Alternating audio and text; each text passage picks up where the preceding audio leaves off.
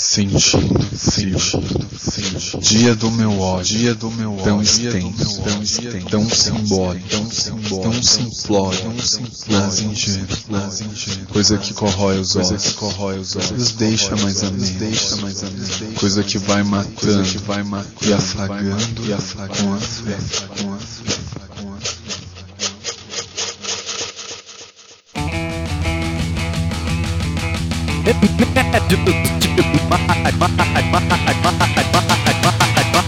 Remédios Demais Podcast, onde o diferencial do ser humano é ser humano. This life is more than just a read through. Bem-vindos a mais um episódio do Remédios Demais Podcast. É, hoje a gente vai conversar sobre a síndrome de burnout e como é, o trabalho em nossas vidas podem nos adoecer. A convidada de hoje é uma pessoa que eu conheço há bastante tempo e eu acho que ela vai agregar bastante, é, passando a vivência e o conhecimento dela é, para os nossos ouvintes. Aqui do meu lado está o Lanner também. Boa tarde, Thiago. Boa tarde, boa noite, bom dia, né? Pra... Sim. Vamos, depende do horário que o pessoal tá nos ouvindo, né? Sim. Mas prazer em participar de mais um episódio aqui com você e hoje o assunto vai ser bem interessante mesmo. Sim. Carol, eu queria que você se apresentasse. Bom, é, eu me chamo Caroline, mas eu não gosto do meu nome, não sei porquê, mas não sei, eu não tenho, não curto assim. é, eu prefiro sempre que me chamem de Carol. Gosto de Carol, prefiro Carol, gosto de Carol. Então, eu sou a Carol, eu tenho 29 anos. é, hoje eu sou uma pessoa que trabalha, consegui voltar a trabalhar normalmente. É, eu trabalho numa área completamente diferente da minha primeira formação, porque eu larguei minha carreira toda pra trás pra mudar mesmo, porque eu achei que eu precisava. Caramba. É, e hoje, assim, eu me considero uma pessoa é, bem diferente do que eu era antes. Não porque o que eu era antes era ruim, Aham. mas ele foi ficando ruim e Entendo. foi me fazendo mal. Então hoje, assim, eu sou uma pessoa um pouco diferente do que eu era antes. Eu sempre fui uma pessoa, assim, tipo, muito simpática, que gostava de conversar com todo mundo, de falar com todo mundo. Hoje em dia eu já sou um pouco mais retraída. Entendo. É, não, acho que por conta do problema que eu tive, eu acabei adquirindo essa, essa característica, assim, Aham. né, de ficar um pouco mais retraída com as pessoas, de ter um pouco mais de dificuldade de falar com as pessoas, de interagir com as pessoas. Então isso pra mim hoje é um- uma dificuldade que eu tenho que trabalhar todos os dias. Aham. É, mas que eu consigo conviver e que eu consigo levar de boa. Entendo. Não, não chega a ser um problema ruim pra mim, assim. É, eu sofri com a síndrome de burnout por quase dois anos. E antes de ter o diagnóstico, eu fiquei, tipo, uns três anos indo em médicos muito aleatórios. Até urologista eu fui Até descobrir. até eu descobrir o que, que eu tinha. Porque eu tinha sintoma de tudo quanto era doença. Assim, de tudo. Aham. era- Isso é uma característica normal de quem tem burnout. Você procurar, tipo, um milhão de médicos até algum deles dizer pra você, olha, você tem isso. Porque você tem, ah, digamos, sintomas de doenças aleatórios que dizem que você tem determinado tipo de diagnóstico que você não tem. Então eu achei que eu tivesse depressão, eu achei que eu tivesse ansiedade, eu achei que eu tivesse toque, eu achei que eu tivesse, sei lá, qualquer tipo, outro tipo de Aham. problema, além de problemas físicos de saúde, né? Que isso acontece porque a sua mente está doente, então Sim. seu corpo fica doente. Isso que eu queria perguntar é. Nesse tempo que você procurou e fez tipo vários tipos de exame Sim. profissionais, você chegou a procurar terapia, psicólogos Não, e tal? Isso foi a última coisa que eu tentei assim, fazer, porque eu sempre achava que eu tivesse doente. Hum, Sempre achava que eu tivesse doente porque eu realmente tinha sintomas de doenças. aham. Então, por exemplo, eu comecei a ter pressão alta, que era Caramba. uma coisa que eu, tipo, nunca tinha tido na vida. E eu tive que tomar remédio por quase um ano. É assim, aqueles remedinhos que você compra na farmácia, que você pega no posto de saúde, Aham.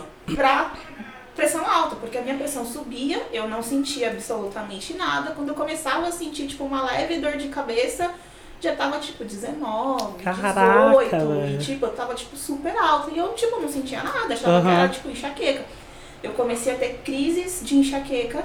Só que como eu já tinha tido quando eu era criança, eu achava, pô, voltou, acho que o problema, né? Aham. Eu achava que o problema era a minha vista, então eu ia no oftalmo pra checar o grau dos meus óculos, porque é comum você falar, ah, você tá com dor de cabeça, acho que deve ser Sim. problema de vista. Então, tipo, eu vou no oftalmo pra ver se eu tô com... Não era. Não é. Eu achava que era sinusite, não era. É, eu achava que eu tinha problema cardíaco, não era. Achava que eu tinha diabetes, colesterol, porque eu suava, eu transpirava muito. E, tipo, não era isso também. Eu achava que eu tinha, sei lá, tipo, alguma síndrome estomacal, gastrointestinal, porque eu tinha dor de estômago, eu vomitava o que eu comia, Aham.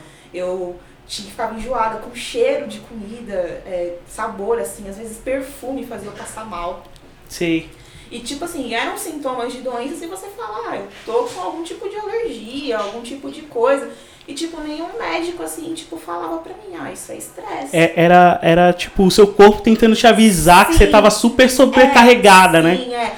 E isso é uma característica muito comum. Quem tem burnout demora muito tempo pra ter um diagnóstico correto. Hum. Até você ter a ideia ou alguém chegar pra você e falar, olha, você precisa de uma ajuda psiquiátrica ou psicológica. Isso. Você passa por tudo quanto é tipo de médico e hospital pra ter alguém te dizer que o que você tem. Eu tive Aham. um episódio de paralisia facial. Caraca. Eu não conseguia mexer aqui, assim, tipo, ficar tipo ca- cãibra no rosto. Sei. Isso é muito doloroso. Tipo, é demais, assim. E eu achei que eu tivesse tendo um derrame quando Sim. começou, porque começou a formigar uma parte do meu rosto. Eu falei, nossa, tô tendo um derrame, eu vou morrer. E aí eu fui pro hospital e eu cheguei lá histérica. Eu falei, olha, tá acontecendo isso, na minha família teve isso e as pessoas têm isso e eu tô morrendo. E o cara pegou e falou assim pra mim, não, você não tá morrendo. E aí foi o primeiro médico, um dos primeiros médicos que falaram pra mim, olha, isso que você tá tendo é um sinal de estresse. E você tá muito estressado. E Isso já fazia, tipo, o quê? Uns dois Uns anos. dois anos que eu tava na vibe de, tipo, médico, Hum. médico, remédio pra dormir, tipo, essas coisas todas assim. Aham.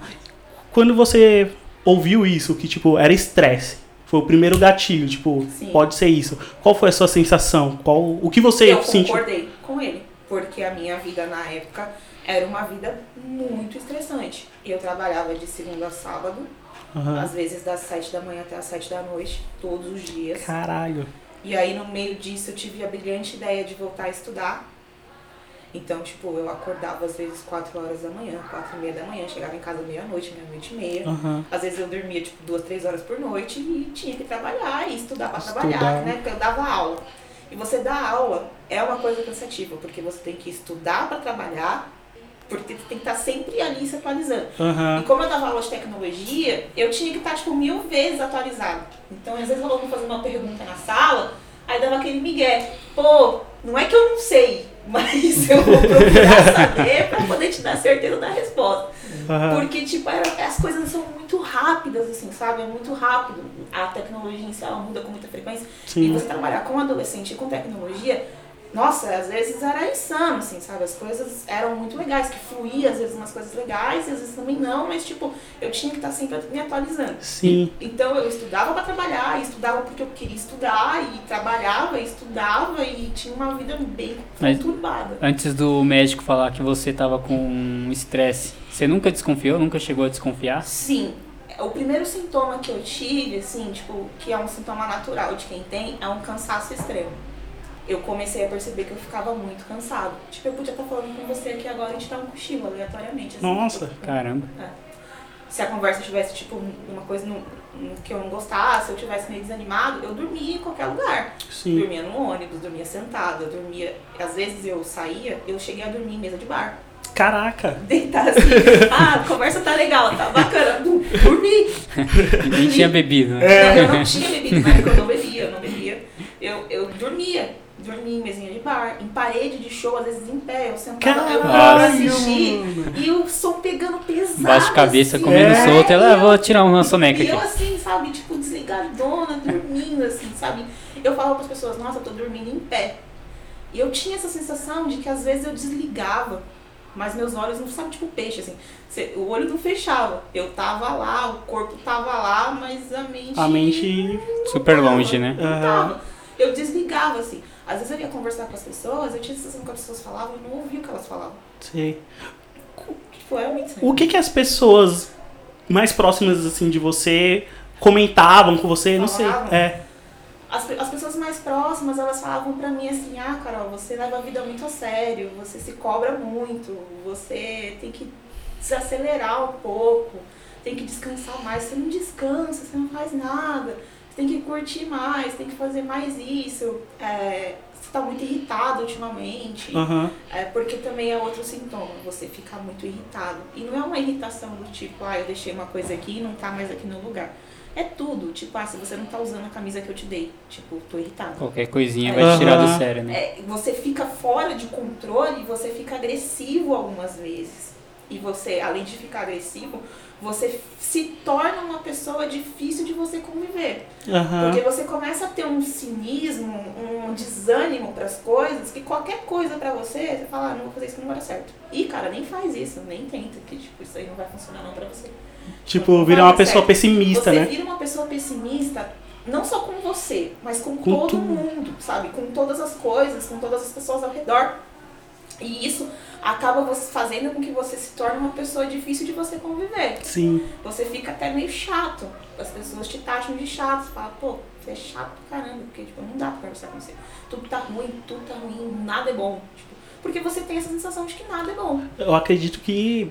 Acho que nesse momento que você começa a ser chato para as outras pessoas, deve ser o momento que você deve ter pensado que tava com depressão, porque Sim. você ficou isolada, né? Sim, e é o outro sintoma comum, o isolamento. Você começa a, tipo, ter preguiça, não é preguiça. Você começa a querer não falar com as pessoas. Sim. Você começa a querer. Não porque às vezes você. Você se fecha, você né? acha antipático, você, né? É, mas porque Nada você não disso. aguenta ver as pessoas falando com você. Você simplesmente não aguenta ver ela. Sabe, te cansa, te cansa. Sim. A presença da pessoa ali te cansa. E aí você fica, começa a ficar sozinho. Então, tipo, eu não queria mais sair de casa. Todo o tempo que eu tinha livre, a única coisa que eu queria fazer era dormir. Eu só queria dormir o tempo todo. É, eu, às vezes, deitava pra assistir um filme ou ver alguma coisa, eu não conseguia. Eu dormia, tipo, 5 minutos, 10 eu não via nada. Aham.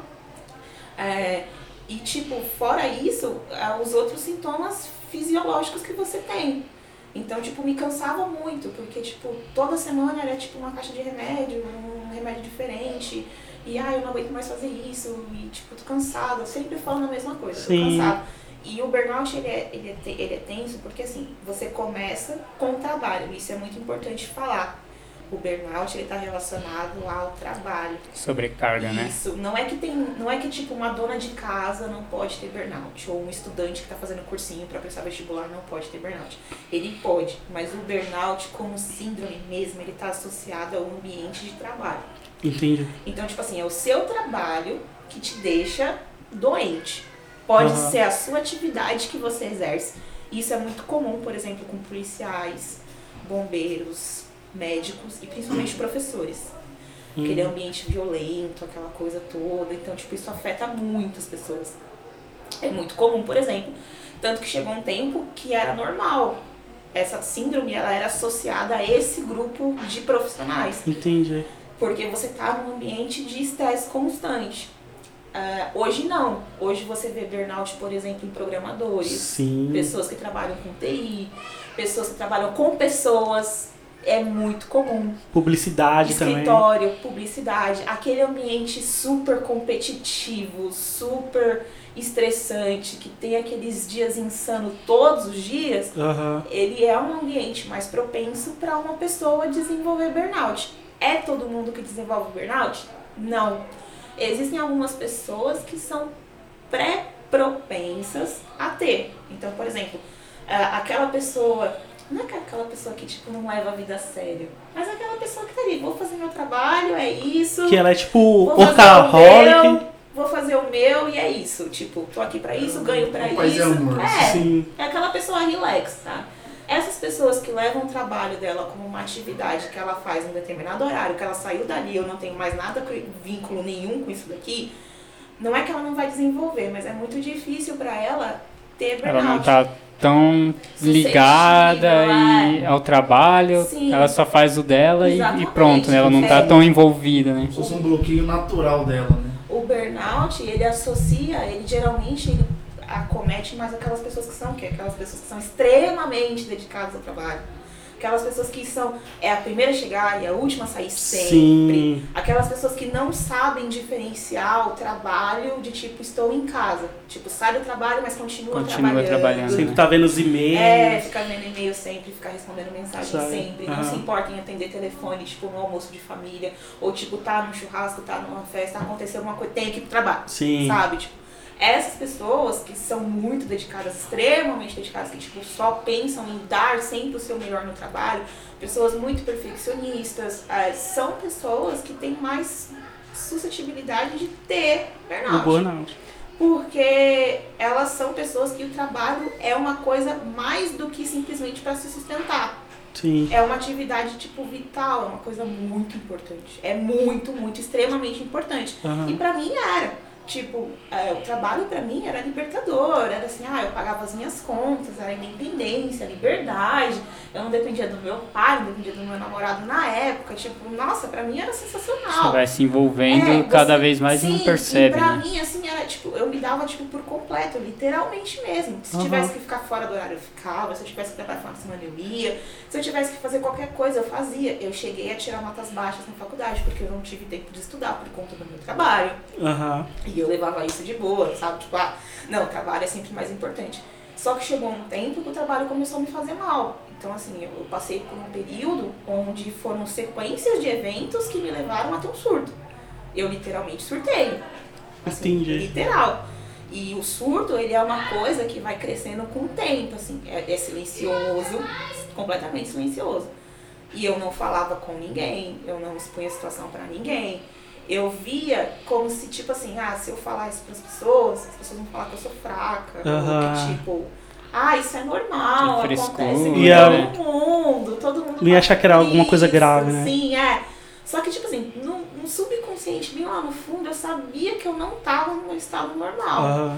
Mas eu não fazia, tipo, não, isso vai passar. Eu preciso dormir. Eu preciso relaxar, eu preciso fazer alguma coisa. Só que, tipo, se eu fazer alguma coisa é muito difícil Sim. você fazer alguma coisa. Eu acho engraçado que as pessoas falam, ah, você precisa fazer isso, você precisa fazer dessa. Só que, tipo, cara, fazer é muito difícil. Nessa situação que eu tô, esse é um passo mais difícil. É, se você falar pra sei lá, fazer um ritual com disso, disso, pra mim vai ser muito mais suave. Mas falar pra mim fazer algo é, tipo, muito complicado. Assim. Sim. Nos meus piores dias, eu não conseguia tirar o pijama. É, você não consegue sair da eu não cama, conseguia velho. sair da cama. Acordar é desesperador, porque Sim. eu sabia que eu ia ter que passar tudo aquilo. Era tipo, eu, eu falava pras pessoas, eu me sinto como um hamster. Parece que eu tô naquelas rodinhas, Aham. correndo, correndo, correndo, correndo, e eu não tô chegando a lugar nenhum. Me identifico muito com essa sensação, velho. É, tipo, você tem a sensação de que o mundo inteiro tá andando, que todo mundo tá andando, que todo mundo tá fazendo tudo legal e a sua vida tá ali parada, estagnada. Sim. Não vai pra frente, não vai pra trás e você não consegue, tipo, agir. Você se sente meio inútil. E foi aí que eu comecei a ter outros sintomas psicológicos. Eu comecei com essa sensação de inutilidade, de incapacidade, é, de que ah, eu não posso fazer isso, ah, meu chefe não me dá um aumento porque eu não mereço mesmo, Sim. você, eu não consigo ter um horário melhor de trabalho porque eu não mereço mesmo, é, porque eu sou Como- incapaz. começa a colocar culpa em você, é, né? Isso que eu ia falar, já começa a se culpar. Sim, né? e, e é diferente quando alguém fala pra você, ah, você é isso. Porque a pessoa tá colocando uma, um rótulo em você, que por mais que ela esteja colocando rótulo em você, você sabe que aquilo não é real. Sim. Aquilo ali não é você. Tipo, ah, dane-se o que você pensa sobre mim, o que você acha sobre mim. Não tô nem aí.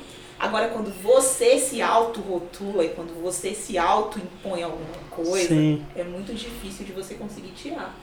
Assim, até hoje eu tenho muitos problemas, assim, eu me cobro muito Aham. pelas coisas, muito, assim, ao extremo. Principalmente com o meu trabalho atual. É uma coisa que eu sei que me faz mal e eu trabalho isso todos os dias para poder ter um controle. Porque Entendi. se eu perder o controle de novo, eu posso voltar ao estado que eu tava, ao estado que eu fiquei. Então, assim, eu, eu tento fazer isso. Não é uma coisa fácil. É um trabalho diário. Diário. todos Um dia de cada vez. É. É tipo, ah, mais 24 horas. Você Eu penso nisso também. Toda vez. É, é um lema muito bom que Eu podia ser eu- usado pra qualquer coisa Sim, na sua eu, vida. eu acordo de manhã e falo, mano, um dia de cada vez. É, mais 24 horas. É. E aí você fica tipo nessa vibe, assim, sabe? Se você for vivendo assim, é mais fácil. Porque uma coisa que eu acho que me prejudicou muito, e que facilitou muito é que eu tinha mania de planejar tudo que eu queria fazer. Sei. Tudo, assim, sabe? Eu sempre fui uma pessoa muito organizada. Então, tipo assim, ah, eu tenho que fazer isso hoje, isso aqui amanhã, isso aqui depois de amanhã, Aham. isso aqui depois de amanhã. Só que as coisas não funcionam como a gente planeja. Então, tipo assim, quando as coisas saíam do controle, cara, era desesperador. Eu entrava num loop de desespero, assim, emocional muito grande. E eu sofria mesmo de ter taquicardia, de ficar tremendo, de ficar suando.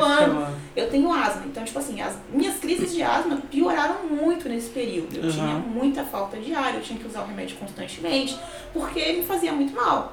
E tudo foi por conta do meu trabalho, porque eu não administrei bem o que eu podia, o que eu devia. E isso é uma coisa importante falar. É importante você dar valor às coisas que realmente merecem valor no tempo que elas realmente merecem o seu tempo. Né? Tipo, Renato tava certo, temos nosso próprio tempo. É real. Sim. Sim. É real. Tipo, não adianta você querer ficar correndo, tentando fazer tudo num dia só, porque amanhã você não vai ter nada pra você fazer, você vai ficar ocioso e vai ser pior. E mesmo que você. vo- E assim, você não consegue fazer tudo no dia só. Sim, E aí você vai ficar frustrado por isso, né? Tipo, ah, não Exatamente. consegui, vai ficar pra amanhã, amanhã eu tenho outro plano, É. e eu vou ter que fazer isso amanhã, o de amanhã eu vou ter que Sim, adiar, e é. você vai só ficando frustrado e nervoso Uma também ao mesmo tempo. Isso então, vira uma bola de neve. Fora que a gente não tem controle sobre tudo, né? Não, não tem. E a gente sempre quer ter esse controle sobre tudo. E, mas a gente não tem. É, dessa conversa aqui, deu pra perceber que, tipo, é por conta do trabalho, mas eu queria entender quando você descobriu o diagnóstico, como que as pessoas no seu trabalho começaram a lidar com isso, Hum, sim. sabe? Sim. Tipo, como, como que foi. Porque, assim, pode ter um pouco de culpa sua por você Se dá é, mais. se dar demais, né? Se Sim. entregar demais Sim. pelo, pela profissão ali e tal. Uhum. Mas também tem a culpa deles por deixar isso acontecer. Sim, isso é um ponto importante. Quem sofre de burnout, a culpa não tá só no fato de você ser uma pessoa suscetível. Isso é importante lembrar. Você não tem culpa de sofrer de transtorno, doença nenhuma. Sim. né? Importante Esse, ressaltar isso. esse, esse sentimento de culpa, eu acho que acompanha vários outros distúrbios. Assim, né? Sim, Você se sente sempre culpado. Porque isso tá acontecendo comigo, porque eu fiz alguma coisa, ou sei lá, Deus me odeia, ou É. sei lá, é uma coisa tipo assim, é, é ruim. A, a vítima não é a culpada. É, sabe? exatamente. Então, assim, é, é importante lembrar, o ambiente de trabalho que a gente vive hoje, em qualquer lugar, qualquer tipo de corporação e tudo mais, ele ajuda. As pessoas que estão ao seu redor, elas te ajudam. Às vezes a cadeira que você senta, que te, fica te incomodando ali durante vários, vários, vários dias, e você simplesmente não fala, pô, troca minha cadeira, por favor. Aquilo Aham. vai te fazendo mal. Então, às vezes, é, as pessoas também não percebem que o próprio, você não tem nada, assim, às vezes, mas o ambiente de trabalho que você vive te adoece. Sim. É, no meu caso, hoje, com clareza, eu consigo perceber que eu tive os primeiros sintomas de burnout em 2015. Nossa, muito tempo atrás. É muito tempo. É, e tudo começou porque ser professor é uma coisa difícil, então tem a correria do dia a dia, já é uma coisa que te pede muito esforço. Sim. Eu tinha acabado de sair da faculdade, então eu tava naquela vibe do quem eu sou, quem sou eu, pra onde vou, o que eu vou fazer da minha vida agora, que eu acho que rola com qualquer pessoa. Você tinha quantos anos, mais ou menos? Na época eu tinha, eu ia fazer 25 anos. 25 anos. E eu tinha acabado de sair daquela correria de TCC, daquela coisa, de repente, bum, acabou. É verdade, é um, é um choque Não, é, de realidade. Você volta. O que, que eu faço agora, é, né? Eu não sei o que eu vou fazer da minha Você Tipo, volta tô pra aquela- formado, É. mas. É, E aí, como é que é a agora? minha vida agora? Não tô, sei. tô adulto, cadê minha casa? É. Cadê meu carro? Verdade, cadê minhas eu coisas, que né? ter um cachorro, tudo bem, mas tudo bem. E aí eu ficava com essas coisas, não, não, acho que eu vou fazer uma pós, acho que eu vou fazer alguma coisa, mas assim, tô cansado, Sim. porque a faculdade te cansa, Nossa. Te deixa Cobra exausto, muito a faculdade. né? E eu vinha de, de dois anos e meios ali, tipo, na pauleira, desenvolvendo e programando e fazendo várias coisas, e eu tava cansado. E eu falava, não, vou descansar, recuperar minha mente, né? Vou trabalhar agora e depois, quando der, eu faço alguma coisa. Uhum. Só que esse quando der, tipo, veio talvez de uma forma muito ruim, assim, né? Sim. É, na época eu tive a chance de subir de cargo no meu trabalho. Meu chefe ia sair e falou: Ah, vou indicar você pra ficar no meu lugar. Só que eu tinha a sensação que eu era tipo Cris naquele episódio do Grêmio Estudantil, sabe? Meu cargo era só fantasioso. Era- Eu existia, mas eu não podia fazer nada. Aham. Porque tudo que eu queria fazer, o meu gerente não deixava. Caramba. É, as minhas ideias iam muito de encontro com a dele assim de uma forma muito diferente e a visão que eu tinha para algumas coisas não era a visão que eu queria ter não, eu não conseguia expor as minhas ideias eu não conseguia fazer nada e isso começou a me deixar frustrada. E você acredita que isso também poderia ser algum tipo de machismo por parte do seu Sim, gerente? e eu senti isso logo que eu entrei eu sempre fui a única mulher da minha equipe de trabalho Aham. E isso é uma coisa ruim, porque o mundo da tecnologia, eu não sei como tá agora porque eu tô fora dele, mas. Não, mas é. É, é- mas ainda. quase 100% eu homem. que ainda é a maioria homem. Sim. E é muito difícil para uma mulher conseguir o seu espaço. É, principalmente programando. Geralmente Sim. você vê mulher fazendo o quê? Documentação, análise, levantamento Sim. de requisitos. Você nunca vê Na ela programação é ali difícil. Rodando. rodando, metendo a mão na massa. TI, então eu acho que, tipo, redes não tem, eu acho. Eu acho que é, eu nunca vi é também. muito difícil. Então, assim, quando eu comecei, eu fui durante muitos anos a única mulher na minha equipe. Aham. Eu sempre tive a sensação que eu tive sempre que fazer mais do que os meninos faziam pra conseguir ter meu espaço. Eu nunca tive a mesma quantidade. Só pra ficar no mesmo É. lugar que eles. Só pra estar ali e ganhar um salário. Aham. É, eu nunca tive a mesma quantidade de turmas que eles tinham. Eu sempre ficava com os piores horários. Caramba. velho. É o tipo o primeiro e o último do dia. Uhum. É, sempre com as turmas mais problemáticas, que sempre davam maior problema. Ah, Carol, fica com isso aqui. Era sempre pra Hum. mim. É, e eu não conseguia ter, tipo, eu não me senti. é, isso é uma coisa importante. Quando você não se sente valorizado no seu trabalho e quando você vê que você faz as coisas, mas não tem aquele retorno, Sim. isso pode ser um pontapé inicial para você desenvolver burnout. Porque você Sim. fica, pô, tô fazendo um montão de coisa, sou mó proativo, Não sou sou valorizado, pô, né? Ninguém valoriza. ninguém vê, ninguém, pô, ninguém tá vendo o que eu tô fazendo. E eu tinha essa sensação, que Aham. ninguém vê, assim. E eu achava, acho que é porque eu sou mulher, e às vezes eu brincava com eles, eu falava, ah, vocês fazem isso porque eu sou menina, porque eu sou mulher, porque se eu fosse homem, vocês não me tratavam assim, Aham. né? E rolava essas conversas. E quando eu subi de cargo, eu falei, pô, eu sou uma mulher que coordena tipo seis, sete homens. Eu não tive apoio deles, assim. Eu, eles não me ajudavam, eu tomava bronca porque fulano tava sem gravata. Ah, porque fulano não fez a barba, porque fulano não parece que penteou o cabelo. E tipo Caramba. assim, cara, eu não tenho que falar pra você fazer sua barba. Você sabe que é uma norma que tem que seguir, você sabe que é uma norma que tem que usar gravata. Todo mundo adulto, Só né? que, É. tipo, eu não sou mãe deles. E eu falava isso pro meu gerente, eu falava, cara, isso eles sabem, eu não tenho que ficar repetindo isso. E aí aconteceu que, tipo assim, o meu gerente na época, ele era uma pessoa doentia. Não foi só Sério? comigo, assim. Ele era uma pessoa que, tipo, xingava os outros no corredor, fazia Nossa. reuniões, você não batia as metas, pegava o papel e falava assim, você não merece esse salário que você ganha, sabe? Tipo assim, te expondo. Uma pessoa bem tóxica. Ele era muito tóxico. Eu lembro que quando acho que o meu ex-chefe foi falar pra ele, olha, eu tô pedindo as contas, ele socou o monitor na Caralho, uma sabe? pessoa assim não pode É, ele era ser doentio, assim, sabe? Acho que não pode estar no mercado de trabalho. Não, as é. pessoas ficavam tão tensas que a maioria pedia pra sair. Não aguentava ficar. Só que, tipo assim, eu pagava faculdade, eu tinha conta pra pagar. Na época, Você vai Precisava levando, daquele né? você emprego, fala, né? pô, cara, tá difícil lá fora. Não, eu vou ficar aqui mesmo, porque, tipo, é melhor eu ter um pássaro na mão do que não ter nada, sabe? Aham. Então você vai levando. E isso é um outro ponto importante a se analisar. Se o seu ambiente de trabalho é tóxico e você percebe que, tipo, é um chefe ou é um colega, é uma pessoa que tá te fazendo, assim, ter alguns sintomas ruins com relação ao seu trabalho, se você vê a possibilidade, por exemplo, de trocar de setor, você pode conversar com alguém para você trocar, porque às vezes você pode se sentir melhor. Ou, por exemplo, você foi designado para fazer alguma atividade, só que você percebe que, tipo, você não tá fluindo naquilo, e isso também atrapalha. Você pode falar com alguém. Ah, o que acontece é que muitas pessoas têm medo de procurar o RH das empresas e falar o que tá sentindo, por Sim. medo de ser mandado embora, por medo de ser afastado e ficar, tipo, pela Caixa, pelo INSS, enfim, né? Sim. Todos esses transtornos que a gente sabe que o nosso país é bem complicado. E te- eu acho que tem muitas empresas assim, por exemplo, um gerente que você vê com esse nível de agressividade é, é como se você não tivesse espaço pra você falar, sabe? Sim, é. Então a pessoa já fica retraída de procurar alguém Sim. e tal. E assim, todo mundo via que ele era daquele jeito. Os superiores dele viam que ele era daquele jeito. E ninguém fazia E nada. ninguém fazia absolutamente nada. Assim, isso também que é uma coisa bem intensa que você vê em diversos lugares. Nossa, bizarro, As bizarro. pessoas sabem que você é tratado daquele jeito, que você tem aqueles problemas, mas você ninguém faz nada. Ninguém fala nada. O RH sabia, todo mundo sabia, ninguém fazia nada. Ah, é porque ele é assim mesmo. É porque é muita pressão.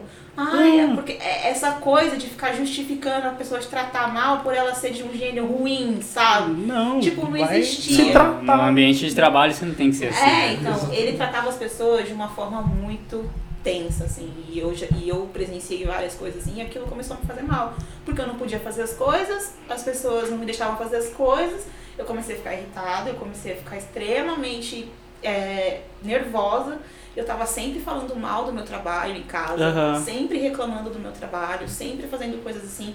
E aí eu comecei a ter problema de pressão alta, eu comecei a ter problema de formigamento e eu comecei a ter problema com insônia. Nossa, insônia é um. E a insônia, foda. pra mim, até hoje, é o pior problema de todos. Porque Sim. a insônia me levou a tomar remédios.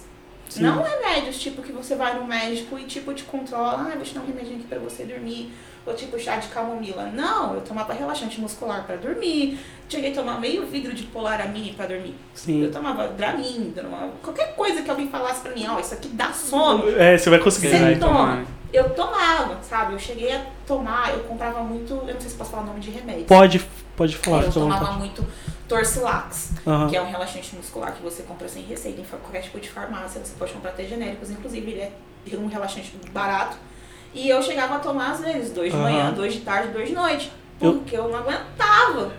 Eu Caraca, precisava dormir. Para os ouvintes, não façam isso em É, casa. não né? É, façam isso eu- em casa. O importante Eu fiquei um, um tempo assim também, é, ano passado, que eu, eu tive uma crise depressiva, tipo, bem forte. E eu não dormia, velho. Era tipo Sim. 30 minutos, uma hora no máximo no dia, assim, que eu conseguia dormir. E é, eu tive que tomar remédios tal, pra dormir também. E assim, eu, eu tomei esses remédios, eu conseguia dormir, tipo, melhorou bastante. Mas chegou um ponto que o remédio começou a me fazer mal. Sim. E eu fui notando isso, né? Tipo, eu ia no psiquiatra, a gente conversava e tal, e eu, e eu, tipo, comentei com ele que eu tava acordando de manhã, tipo, eu dormia bem, mas eu acordava de manhã como se eu tivesse tomado uma surra. Quebradaço, quebradaço. E eu comecei a perceber que era esse remédio pra dormir. E eu comecei a fazer uns testes junto com, com o psiquiatra, né? De tipo, é, fica um dia sem tomar, vê como que você vai acordar tal, e no outro dia você toma. Sim. Pra ir percebendo esse tipo de coisa. E meu corpo já tava avisando, tipo, ó, você não precisa mais disso. Você tá tomando esse remédio e ele já tá dando efeitos colaterais em você. Por isso que é importante você ter um acompanhamento também. Tipo, não toma remédio por tomar É verdade. sabe? Você tem que ter um acompanhamento com uma pessoa que é especialista e tal. Hoje, é, ele me receitou um outro remédio que é pra dormir também, mas ele não é recomendado pra tomar todos os dias. É tipo, caso haja um dia específico que você não tá conseguindo dormir, né? Aí você toma um desse. Mas tipo, agora eu acordo, puta energia, tipo, sabe? Sim, bem melhor. né? tô bem, eu não sinto aquele cansaço. Eu, eu podia dormir 8 horas, que eu acordava como se eu tivesse dormido meia hora. Sim. Sabe? Então, o remédio, ele vai te ajudar por um tempo, Vai, é. né? Mas se você não seguir, tipo, o especialista e tal, assim, É. vai ter um momento que ele vai começar a te fazer mal. Sim. Então tem que ter esse acompanhamento. Eu queria pôr esse ponto aqui, porque tem muitas pessoas no Brasil que se medica sozinha. Sim, isso, que eu fiz. isso é ruim. É bem ruim. Você fez, eu acho que você pode até comentar. Sim. Quando eu comecei a sentir essa dificuldade para dormir, inicialmente eu tinha dificuldade para manter o sono. Então eu acordava muitas vezes durante a noite, muitas vezes. Depois evoluiu para eu ter dificuldade para pegar no sono e depois evoluiu para eu não dormir. Sim. Aí eu comecei inicialmente tomando relaxante muscular. Eu tomava Dorflex, tipo, ah, eu tô muito tensa, preciso Aham. dormir. E aí passou um tempo que, tipo, um comprimido já não funcionava mais. E o Dorflex Sim. já não funcionava mais.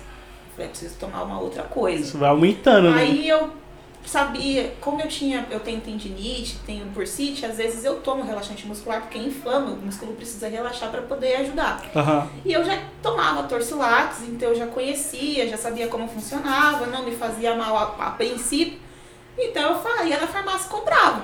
Uma caixa durava tipo um mês inteiro, às vezes dois. Certo. Passou um tempo que uma caixa durava 10 dias. Caralho! Eu tomava como se fosse balinha tic-tac, assim? Sei. Era um atrás do outro. Chegou um dado momento que tudo que eu fosse fazer na minha vida, eu tinha que tomar o relaxante muscular, porque eu não conseguia. Nossa. Eu comecei a desenvolver um problema de dor, tipo uma dependência, né? uma dor muscular, que tipo assim, o dia que eu não tomava o remédio, eu sentia uma dor no corpo, parecia que eu tinha tomado uma surra. Eu sentia tanta É a dor, dependência mas do- tanta dor que eu falava, cara, eu acho que eu tô com aquele problema que dá dor no corpo. Eu fui até em médico pra saber Aham. se eu tinha. Porque apareciam uns hematomas às vezes, do Caramba, nada, assim. velho. Tipo, eu falava, o pessoal até falava, nossa, Carol, seu namorado te bateu? aí eu ficava, não, é que eu não sei, eu acho que eu bati em algum lugar, no ônibus, no metrô, sei lá. E tipo, aparecia do nada e sumia do nada. Ou então demorava dias pra sumir, ficava roxo, amarelo, verde. Eu ficava, caramba, mano, eu tô morrendo. Tipo, o que que tá acontecendo eu não sabia. E eu tinha tanta Cada de uma cor. eu tinha tanta dor no corpo, mas tanta dor que eu às vezes surtava, eu chorava de dor. Sim. Porque eu queria dormir, eu não conseguia. Não conseguia. Eu tinha dor, então o dia que eu tava com sono eu queria dormir, mas a dor não deixava. E às vezes eu não tinha o remédio. Chegou num dado momento que eu falei, caramba, Carol, você tá comprando um montão de remédio. Sabe, deu aquele Sim. estalo assim em mim. Só que eu falei, pô, se eu não tomar o remédio, eu não durmo. Se eu não tomar o remédio, eu não faço nada. Se eu não tomar o remédio, eu não trabalho, eu não saio de casa, eu preciso do Eu remédio. preciso do Então, assim, eu fiquei numa vibe de ficar tomando relaxante muscular até o dia que eu fui no psicólogo e ele falou pra mim: você vai parar de tomar os remédios agora. Essa é a importância de ter um Sim, profissional, né? Porque ele falou: você não tem problema de musculatura, nem de ossos, nem de nada. Essa dor que você sente é o estresse do seu corpo fazendo seu corpo doer. Aham. E você acha que tem alguma coisa, mas não tem nada. É seu corpo te É o avisando. seu né? corpo que tá te avisando que tem uma coisa errada. Depois que eu comecei a ter esses problemas, eu fiquei num estado de estresse assim, bem pesado. E eu cheguei a brigar com o meu gerente. E eu falei pra ele, eu falei na cara dele, eu falei, você é mal com as pessoas, você não tem consideração pelas pessoas. Aham. E aí ele falou pra mim, falou, Carol, é o seguinte, eu não gosto de você na- nesse cargo que você tá. Você tem duas opções. Ou eu te mando embora, ou você vai ser rebaixada pro cargo que você era. Aí eu falei, pô, eu tenho uma grana pra receber, sabe? Já fazia tipo uns 5 anos, tava trabalhando. Eu, na época eu não ganhava um salário ruim, ganhava um salário Aham. até bem legal. Falei, pô, mó grana pra receber, tipo, não, mas tem mais conta pra pagar, tem mais coisa pra fazer. Eu tinha uns projetos pessoais, assim, na época. Eu falei, não, não posso. E mais uma vez eu sacrifiquei minha saúde pra ficar no meu trabalho. Aham. Mesmo sabendo que era um ambiente que me fazia ter aquilo. E que você ia ficar mais E que Eu sabia que frustrado. eu ia ficar mais frustrado, mas eu falei, não, tudo bem, eu posso voltar a fazer o que eu fazia antes. E eu voltei. A pessoa que entrou no meu lugar era uma pessoa que eu liderava. Então, assim, eu não sei se ele tinha medo ou alguma coisa, não sei. Aham. Só que começou aqueles joguinhos de tipos, vamos fazer o funcionário pedir as contas. Nossa. Então, assim, eles tiraram quase 50% de toda a minha tur das minhas turmas. Então, eu ganhava por hora aula. E quando você ganha por hora aula, quanto mais aula você dá, maior é o seu salário. Uhum. Quanto menos aula você dá, tipo, você ganha uma merreca. Sim. Então, eu comecei a ter problemas com o meu salário. E as minhas contas não condiziam com o meu salário. Não fechar, não E bate. aí eu comecei a ter problemas financeiros. Nesse período eu comecei a ficar tão histérica por conta das minhas contas que isso ajuda também. E isso é outro Sim. ponto. Quando você tem burnout, é, eu não sei dizer os nomes, mas a gente tem áreas, duas áreas do nosso cérebro que Aham. são responsáveis por ajudar a gente a lidar com situações de estresse. E a gente a lidar com coisas que, tipo, que acontecem assim, tipo, pá, surpresas da sua vida. Aham. Essas duas áreas, quando você sofre de um estresse contínuo e constante, elas vão diminuindo. Hum. Então, assim, é como se o seu cérebro perdesse a capacidade de lidar com situações estressantes e perdesse a capacidade de fazer você lidar com coisas que estão acontecendo de forma aleatória. É importante deixar bem claro, o estresse, de modo bom, é tipo colesterol bom e colesterol ruim. O estresse bom, ele é bom. Você precisa da adrenalina, Aham. daquela coisa, assim, pra poder agir em determinados momentos. Por exemplo, alguém se acidentou na sua casa. Você eleva seu estresse, sua sensação de adrenalina pra você socorrer aquela pessoa. Agir rapidamente, é, né? Pra agir rápido. Às vezes você tá num projeto que você precisa ter aquela coisa de você correr, de você fazer as coisas. Sim. E é natural o seu corpo ter essas reações, liberar os hormônios dessas reações e tipo Sim. tudo mais. Acontece que o seu corpo, ele libera tudo isso, essa carga toda, e ele precisa de um tempo pra se recuperar. É tipo causa e efeito. Sim. Você vai ter aquela explosão toda, bum, aí você vai cair, seu corpo vai se recuperar e você tá pronto Sim. pra outra. Isso é o estresse agindo de forma natural em você e de forma saudável. Sim. O que acontece com quem sofre de burnout? Você tá todo dia nessa situação. Com de esse estresse, pico de estresse. pico de estresse contínuo. Então o seu corpo ele não tem uma recuperação. Ele não se recupera. Então você tá todo dia ali, estresse, estresse, estresse, estresse, todos os dias. Então o seu cérebro começa a ter dificuldade para lidar com algumas coisas. Aham. Então você começa, por exemplo, a ter perda de memória, a ter lapsos de não saber o que você está fazendo. Aham. Você começa a ter problemas, por exemplo, para tomar decisões, demora mais para tomar decisões, para poder agir em determinadas situações. Você começa a ter problemas com irritabilidade, agressividade, problemas de sono. Você começa a ter problemas físicos, estomacais, cardiorrespiratórios, intestinais, é, dor de tudo, né? cabeça constante. Você começa a ter problemas de dores no corpo. Você começa a ter problemas de ansiedade e depressão. Então é muito comum quem tem burnout achar que está no estado depressivo. Sim.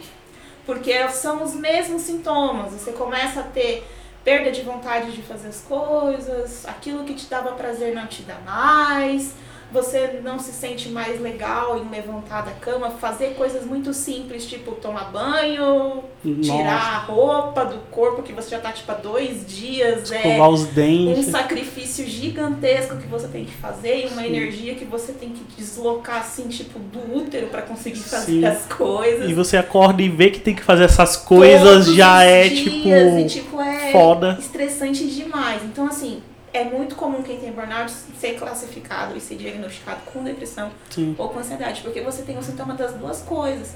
Pelo que você descreveu, tipo, é exatamente o que eu sentia, sabe? É, é, é muito estranho. E depois que eu comecei a passar por isso, eu comecei e você começa a não conseguir lidar com coisas que estão fora do seu trabalho. Então não eram só as coisas do meu trabalho que começavam a me afetar. Os problemas da minha vida pessoal, eu não sabia lidar com eles. Aham. Eu tinha muita dificuldade. Então eu comecei a ter problemas para lidar com as coisas da minha vida pessoal. Começa a afetar Tudo, tudo, começou a né? afetar tudo. Na época eu tava num relacionamento que já durava muitos anos. E eu achava uma merda já. Aham. E eu já não, não aguentava, aquilo tava me fazendo mal. A minha vida financeira tava ruim, então eu tava triste, chateada por conta disso. Sim. E eu tava me sentindo incapaz porque eu não conseguia ter mais dinheiro, eu não conseguia mais trabalhar, porque eu achava que as pessoas duvidavam da minha capacidade, então eu comecei eu mesma a, a falar, Carol, você não pode fazer E eles isso." estavam querendo te prejudicar, né? Sim, e Isso eu é, tinha essa sensação Isso é todo. desumano, velho. E às vezes eu tinha vontade, eu falava, não, eu vou pedir minhas contas. Só que aí eu falo, pô, Não pode, vou não perder posso, né? muita grana se eu fizer isso, Ah. cara. E o dinheiro é meu, eu trabalhei, Eu trabalhei. por ele. Tipo, não vou dar esse gosto pras pessoas, sabe? Aí eu ficava Aham. numa vibe tipo, não vou fazer isso porque as pessoas querem que eu faça. Sim. Sabe? Tipo, psicologia reversa de criança, sabe? É isso que eles querem que eu faça, beleza, então, não vou fazer. Aí eu ficava lá. Aí eu comecei a ser o funcionário que, tipo, chegava no horário que tinha que chegar, fazia o que tinha que fazer. Reunião, tem que fazer isso? Beleza, vou fazer. Aham. E fazia o que dava, o que não dava. Eu deixei de ser um funcionário produtivo, eu deixei de ser um funcionário proativo, eu deixei de ser um funcionário legal. Aham. Passei a ser um funcionário ruim, de certo modo. Não porque eu queria, mas porque eu não conseguia. Eu não tinha Sim. mais vontade de fazer as coisas. Eu cheguei num grau de tipo, eu ter pânico dos alunos, eu ter que sair da sala, eles começarem a me chamar e eu entrar num, sabe, tipo, não sei onde estou, não sei, correr. E sair, fiquei me trancar no armário. Eu, eu lembro até hoje, eu, eu entrei no armário de apostilas, eu tranquei a porta e sentei sentada nas apostilas, assim, sabe? Tipo, acabar Aham. logo, tipo, eu preciso ir embora pra minha casa. E, e aí foi nisso. Muito Tipo, assustador, né? Muitas coisas ruins, assim, acontecendo do lado de fora que eu não conseguia lidar porque o meu cérebro não conseguia mais lidar com aquilo, Aham. porque o meu trabalho me esgotava. Eu entrei em 2017, foi um ano bem complicado, porque aí começou a ter uma rotatividade na equipe muito grande, e lá tinha uma regra tipo, os mais velhos sempre carregam. Hum, Então, assim, saiu uma pessoa, os mais velhos assumiam a carga daquela pessoa, mais a sua, até o mais novo se adaptar. Então, assim, eu, eu entrei numa vibe de tipo, cobrir férias, cobrir férias, cobrir férias, cobrir férias, e faz o meu trabalho, e faz o meu, e faz o do outro, e faz o do outro, e faz o do outro, e trabalho assim, tipo, insano. E eu peguei nesse totalmente período, sobrecarregado. eu peguei dois semestres da faculdade que, nossa, arrancaram o meu couro, assim, eu perdi um fígado, um rim ali naqueles dois semestres, literalmente. Tanto que tinha até uma lei, se você passar desses dois, você sobrevive e você termina o curso, sabe? É, é muito difícil, assim, eu fiz uma faculdade paga e depois eu fiz uma faculdade pública. Então Aham. eu consigo ter uma diferenciação dos dois ambientes literal. Aham. Fazer uma faculdade pública não é a mesma coisa que fazer uma faculdade paga. Não porque seja ruim, não porque seja diferente, mas porque é muito mais, não sei, é- o ambiente Puxado. é puxado. E Cobram mais, Eles assim. cobram muito mais. E eu tenho a sensação de que quando você, por exemplo, vai numa instituição paga, que você vai lá, tenta brigar pelos seus direitos, acaba sendo mais fácil porque você fala, ah, eu tenho esse poder porque eu estou pagando. Aí a galera já dá aquele estalo e fala, o cliente tem sempre razão. É. Aí, tipo, fala, na faculdade pública, não tem isso. Eles estão cagando pra você. Você chega lá e você fala, pô, fui reprovado nessa matéria, mas eu fiz as provas todas. Eu te- Eu tenho a prova aqui pra te mostrar. Ah, preenche um formulário. Caralho. Aí você fala, pô, não sabe, você não tem esse poder Aham. De resolver as coisas assim. Então era muito mais difícil. E foi um semestre difícil. Quando eu decidi voltar a estudar, eu decidi voltar a estudar porque eu me sentia tão inútil, tão inútil, que eu falava, pô, eu não, eu não sirvo pro meu trabalho, eu não sirvo pro meu namorado, eu não sirvo pra ninguém. Eu sou inútil. Entendo. Eu não consigo fazer nada da minha vida. Aham. Tipo, tudo que eu tento fazer não dá certo.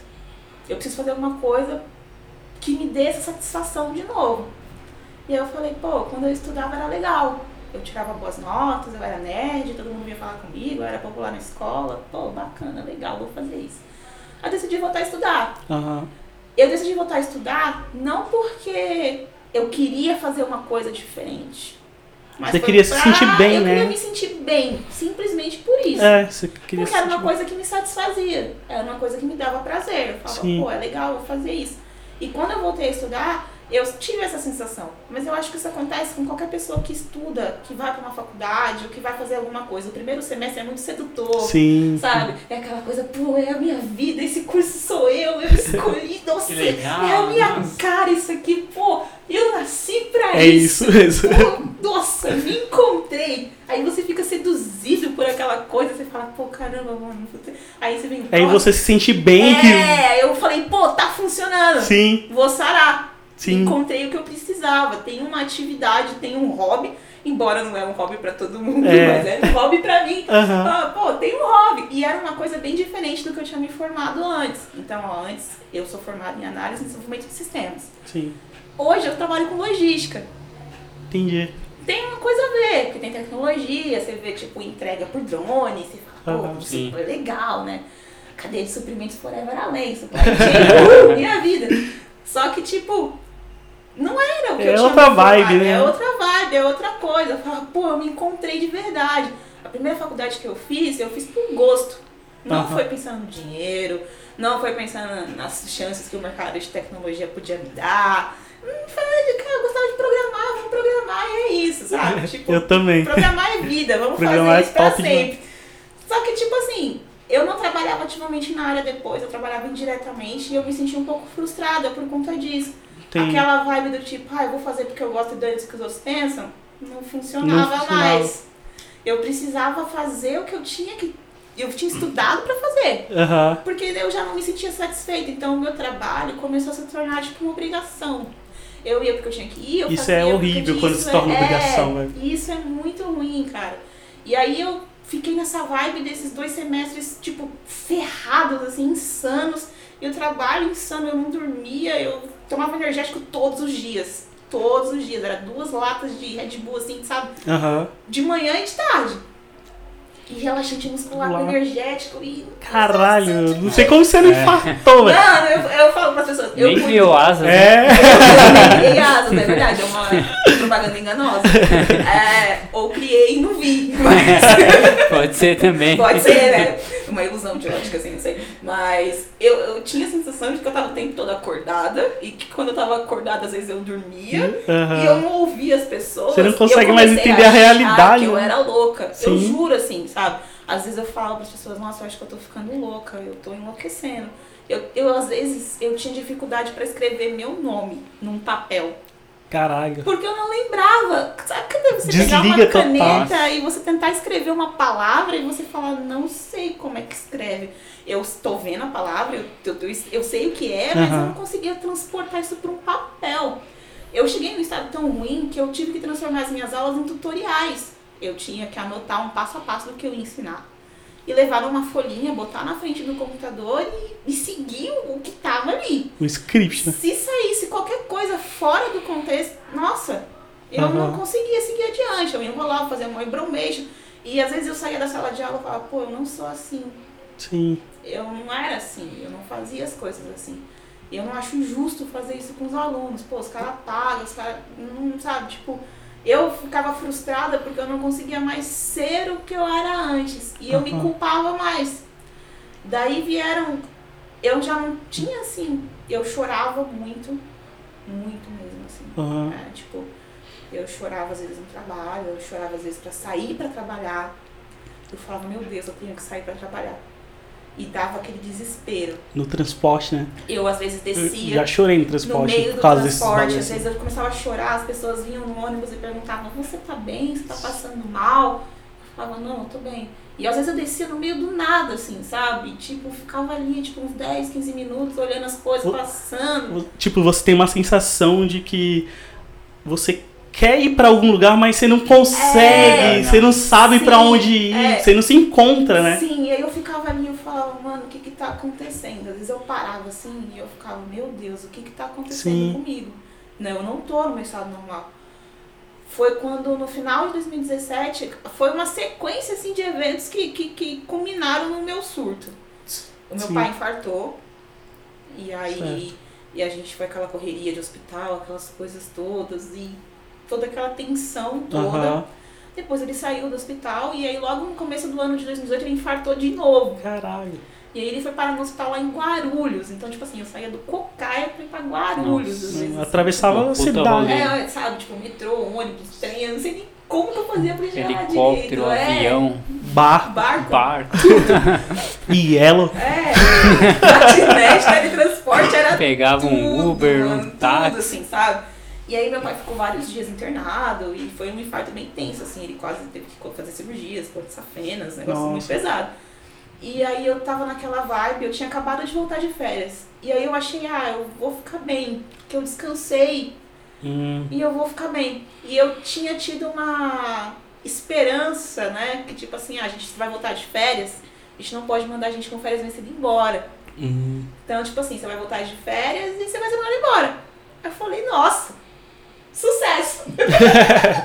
sucesso! Você mandado embora, procurando estágio pra faculdade, era tudo que eu queria. Aham. Então deu aquela vibe de, sabe, aquele gás, aquela coisa, não, vou trabalhar esse mês na vibe pra Aham. poder ser mandado embora com gosto, assim, tá ligado? Ah, a gente se livrou dela. Tipo isso. Só que não. Quando eu cheguei pra reassumir as minhas turmas, mas a gente falou, a gente não pode te mandar embora. Eu falei, é, mas por quê? Não é falta de dinheiro, né? Tipo, sei lá, a gente pode parcelar, fazer uma coisa, não sei. Aham. Ele falou, não, eu não posso te mandar embora porque eu não tenho ninguém igual a você pra deixar no lugar. Aí, E aí ele falou isso pro meu líder, ele falou, ó, enquanto você não achar ninguém pra ficar no lugar dela, fazer o que ela faz, a gente não vai mandar embora. Aí, tipo, veio aquele balde de água fria, assim, sabe? Tipo, Sim. bum. Vai ser mais um ano que eu vou ficar aqui, passando por tudo isso que eu tô passando. Eu não sei lidar com isso. tipo, não dá, né? Não dá. E aí eu entrei num desespero, num, sim, foi muito tenso. Porque eu passei uma semana inteira, assim, sabe, num estado de. de, de- eu, não- eu não sei nem dizer o que, que era. Eu sei que eu fiquei num estado tão, tão diferente, assim, tão, tão estranho, que, que eu comecei a pensar, eu preciso fazer alguma coisa para ser mandada embora. E começou a surgir coisas, sabe? Eu vou parar de vir, Você. eu vou, sei lá, dar abandono, vou, sei lá, fazer qualquer coisa. E eu lembro que na época eu cheguei a falar para algumas pessoas, eu acho que eu tô com algum problema. E essas pessoas E que eu- escutaram? Que eu tô precisando de ajuda. E essas pessoas pegaram e falaram, não, algumas falaram pra mim, isso é estresse, você tá muito cansada. E você tá com estafa. Hum, E eu, não, não é isso. Você precisa dormir, você não dorme, você toma remédio, não sei o quê. E tinha alguns colegas que falaram, não, vai procurar ajuda. Porque eu tive colegas de trabalho que surtaram no trabalho. Por conta do trabalho. por conta. Eu tinha, porque eu tinha colegas que tinham depressão por conta do trabalho. E eu já tinha visto algumas coisas nos outros e que hoje eu falo, pô, cara, é, é muito importante você conversar sobre essas coisas com alguém, você ter algumas noções, porque eu achava que tudo isso era frescura, Aham. sabe? Eu via as coisas, eu falava, pô, mas fulano tem isso, fulano tem aquilo, fulano tem. Não tem porquê tá desse jeito, Aham. sabe? Eu tinha essa. é, Você não sente, né? é, eu não tinha essa empatia, eu acho. E eu também As pessoas não têm. É, e você só consegue sentir o que os outros sentem quando você tem, quando você tá ali. Aham. E eu ficava, pô, era assim que fulano se sentia. Era assim que fulano ficava no trabalho. Era assim que aconteceu com tal fulano. E eu ficava tipo, cara, isso vai acontecer comigo. Aham. Eu me via surtando. Eu me via surtando. Eu às vezes falava, eu vou, eu vou surtar. E eu tinha medo. Por isso que você até procurou ajuda, né? Eu- Tipo, pediu ajuda. Sim, eu tinha medo de me machucar Sim. e machucar outras pessoas. Porque eu falei, cara, eu não sei como vai ser. Eu sabia que ia acontecer, eu só não sabia quando. E aí, depois do infarto do meu pai, essa, esse balde de água fria que teve, logo em seguida meu relacionamento acabou. E aí foi a gota que faltava Sim. pra Transbordar, né? transbordar. É o que eu falo para as pessoas. O burnout é tipo assim, você é uma bexiga. Você tá enchendo, enchendo, enchendo, enchendo, enchendo, enchendo. Uma hora tu estoura. Sim. E foi o que aconteceu comigo. Eu surtei, literalmente. Eu entrei num estado de, de, de- sei lá do que que foi, assim, eu não consigo usar uma palavra para Aham. descrever. Eu fiquei numa vibe muito, muito, muito, muito, muito mal. Eu Imagino. chorava todos os dias. Eu não conseguia sair para trabalhar de casa. Eu faltei vários dias do trabalho. Aham. Eu quis trancar a faculdade, porque eu falei, eu não vou conseguir, eu não consigo. Sim. É, Tipo, a vida para, né? é, eu falei, eu não consigo mais. Eu não consigo, não, não, não tenho capacidade pra continuar. Nesse momento, alguém te ajudou? Alguém percebeu isso que tinha. Tipo, parou. A vida da Carol parou. Sim, Ela precisa de ajuda. É, ela Sim. precisa de ajuda. nesse momento, dois colegas, alguns colegas do meu, do meu antigo trabalho foram muito importantes, que me ajudaram muito, porque mesmo depois de eu ter procurado ajuda, de eu ter falado, começando a minha medicação, eu não fui mandada embora, eu não fui afastada do meu trabalho. E eu continuei fazendo as minhas atividades. Entendi. Eu informei ao RH. Falei, olha, eu tô com isso, isso e isso. Eu vou tomar uma medicação, eu não sei como eu vou ficar, porque eu não sei os efeitos colaterais dessa medicação. E o médico falou pra mim que não sabe dizer também, porque cada pessoa reage de uma forma diferente. É, então ele não tem como dizer, diferentes. ah, você vai ficar desse jeito. Eu não sei como é que eu vou reagir e entrar numa sala de aula de novo. Eu não sei como é que vai ficar. E eles falaram, tá bom. Simplesmente não Simples tá. assim, você vai ficar aqui até você conseguir. E, tipo assim, é, nesse momento, o que foi fundamental, assim, né, assim para mim, foram os meus familiares. E isso é muito importante. Isso é muito importante. Você ter o apoio das pessoas que você sabe com quem você pode contar. Sim. Porque, tipo assim, nesse momento, eu não tive amigos, todo mundo sumiu, desapareceu. Sim. Ninguém me mandou uma mensagem, ninguém me mandou nada perguntando como é que eu tava. Cara, só sobraram minha mãe, minha avó, meu primo e minhas irmãs. Sabe? Elas que estavam ali, tipo, a minha mãe e minha irmã, então, que, que são as pessoas com quem eu moro hoje, foram as pessoas assim que mais me ajudaram. Minha avó, então, nossa, tinha dias que eu acordava assim no estado, tipo, eu na cama, com o celular, eu falava, vó, vem me ajudar. Aham. Porque eu não consigo levantar da cama. Sim. E aí ela ia lá, conversava comigo, não, não é assim, vamos lá, não sei o quê. E aí tentavam fazer com que a minha vida continuasse andando. Sim. E, assim, eu me identifico muito com isso também, porque a, a minha família foi muito importante, assim, Sim. para eu conseguir melhorar. Porque antes eu tinha aquela pressão de tipo. Eu tenho que mostrar pra todo mundo que eu tô bem. É, eu tinha isso o tempo todo. Eu tenho que mostrar pra todo mundo que eu tô bem. Eu não É. vou receber ajuda deles. Sim. Sabe? Eu fazia terapia já fazia um ano e ninguém sabia.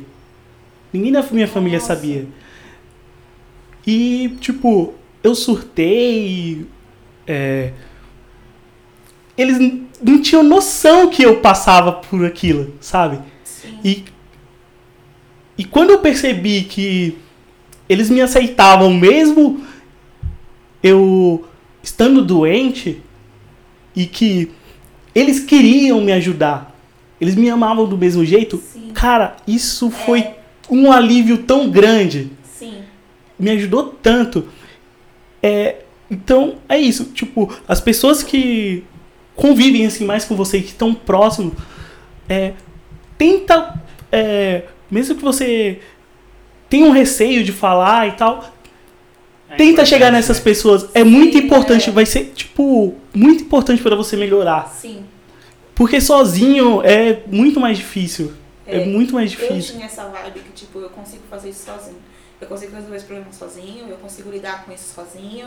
Eu consigo me livrar do que eu tô sentindo sozinho. Eu não preciso contar pra ninguém, eu não consigo fazer nada. Tanto que quando aconteceu, as pessoas falaram, nossa, a Carol ficou desse jeito porque o relacionamento dela acabou. Não era. Não é, era, exato. Não era. Era porque, tipo, tudo tinha acontecido de uma vez e eu não conseguia lidar com aquilo. Minha cabeça não funcionava E, mais. tipo, que, é que nem você tá relatando aqui desde o início. É uma construção, sabe? É. É, várias coisas que vão Sim. acontecendo durante Vários, vários anos até chegar aquele ponto que, tipo, a panela Explode, de né? pressão É. explode. Explode. É isso, Sim, sabe? é. E é uma coisa que você não consegue lidar.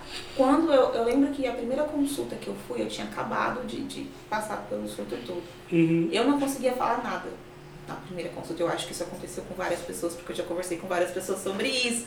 A primeira consulta Eu é também não tipo, falei nada. muito difícil. Às vezes Eu só chorava. Então, é, eu só chorei. Eu, te- eu falei meu nome e chorei. Eu falei nem meu nome, eu sentei na cadeira e comecei a chorar.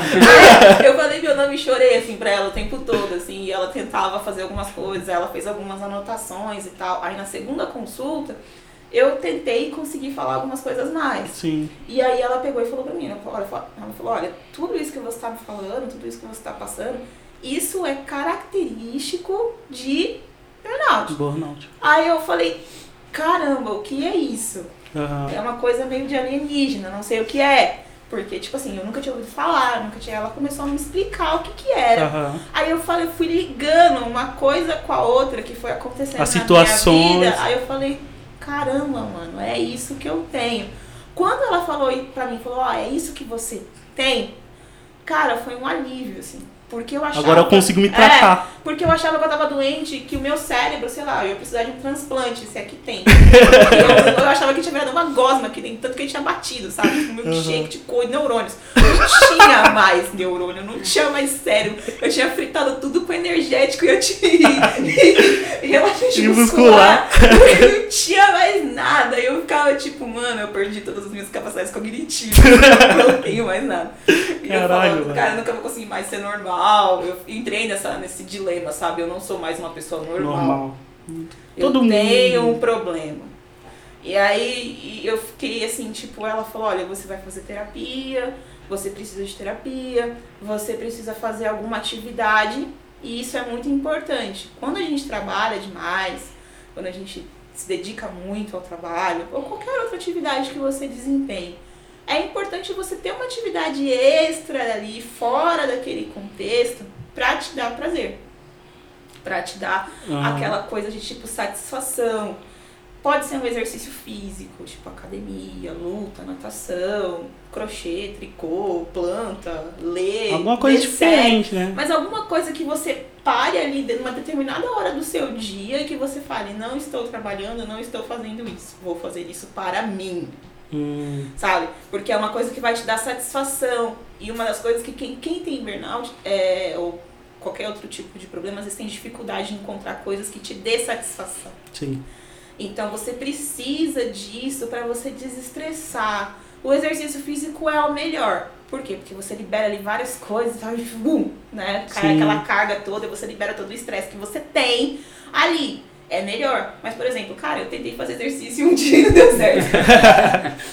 não rola pra mim isso. Eu sou uma pessoa sedentária. Eu não consigo. Sim. Já tentei, já paguei até seis meses pra tentar me motivar financeiramente. Falar, pô, gastei mó grana, tem que fazer. Agora eu vou. Mas não vai, não Aham. rola. Então o que, que eu fiz? Eu comecei a ler, que era uma coisa que eu curtia, que eu gostava, eu sempre gostei, eu, eu tenho muitos livros na minha casa, eu sempre gostei muito de ler. Então assim, eu comecei a ler, Meu, eu me identifico muito É, com você, velho. eu comecei É a mesma coisa comigo. a procurar coisas e ler coisas diferentes do que eu estava acostumada pra poder ocupar a minha mente e tentar fazer, porque na minha visão, meu cérebro tinha parado de funcionar. Aham. Então, tipo assim, eu, eu era basicamente uma pessoa sem cérebro. Eu falava, então eu tenho que realimentar ele pra ele poder voltar. Aham. Então eu lia coisas diferentes, coisas que não eram os meus gêneros de leituras favoritos. Eu Aham. comecei a ler muito livro de autoajuda, né? Tipo, embora eu sempre tenha achado que livro de autoajuda só ajuda quem escreve. Mas tudo bem. Então, assim, eu voltei a ler livros de autoajuda, voltei a fazer É um várias coach coisas. diferenciado. É, um É. coach.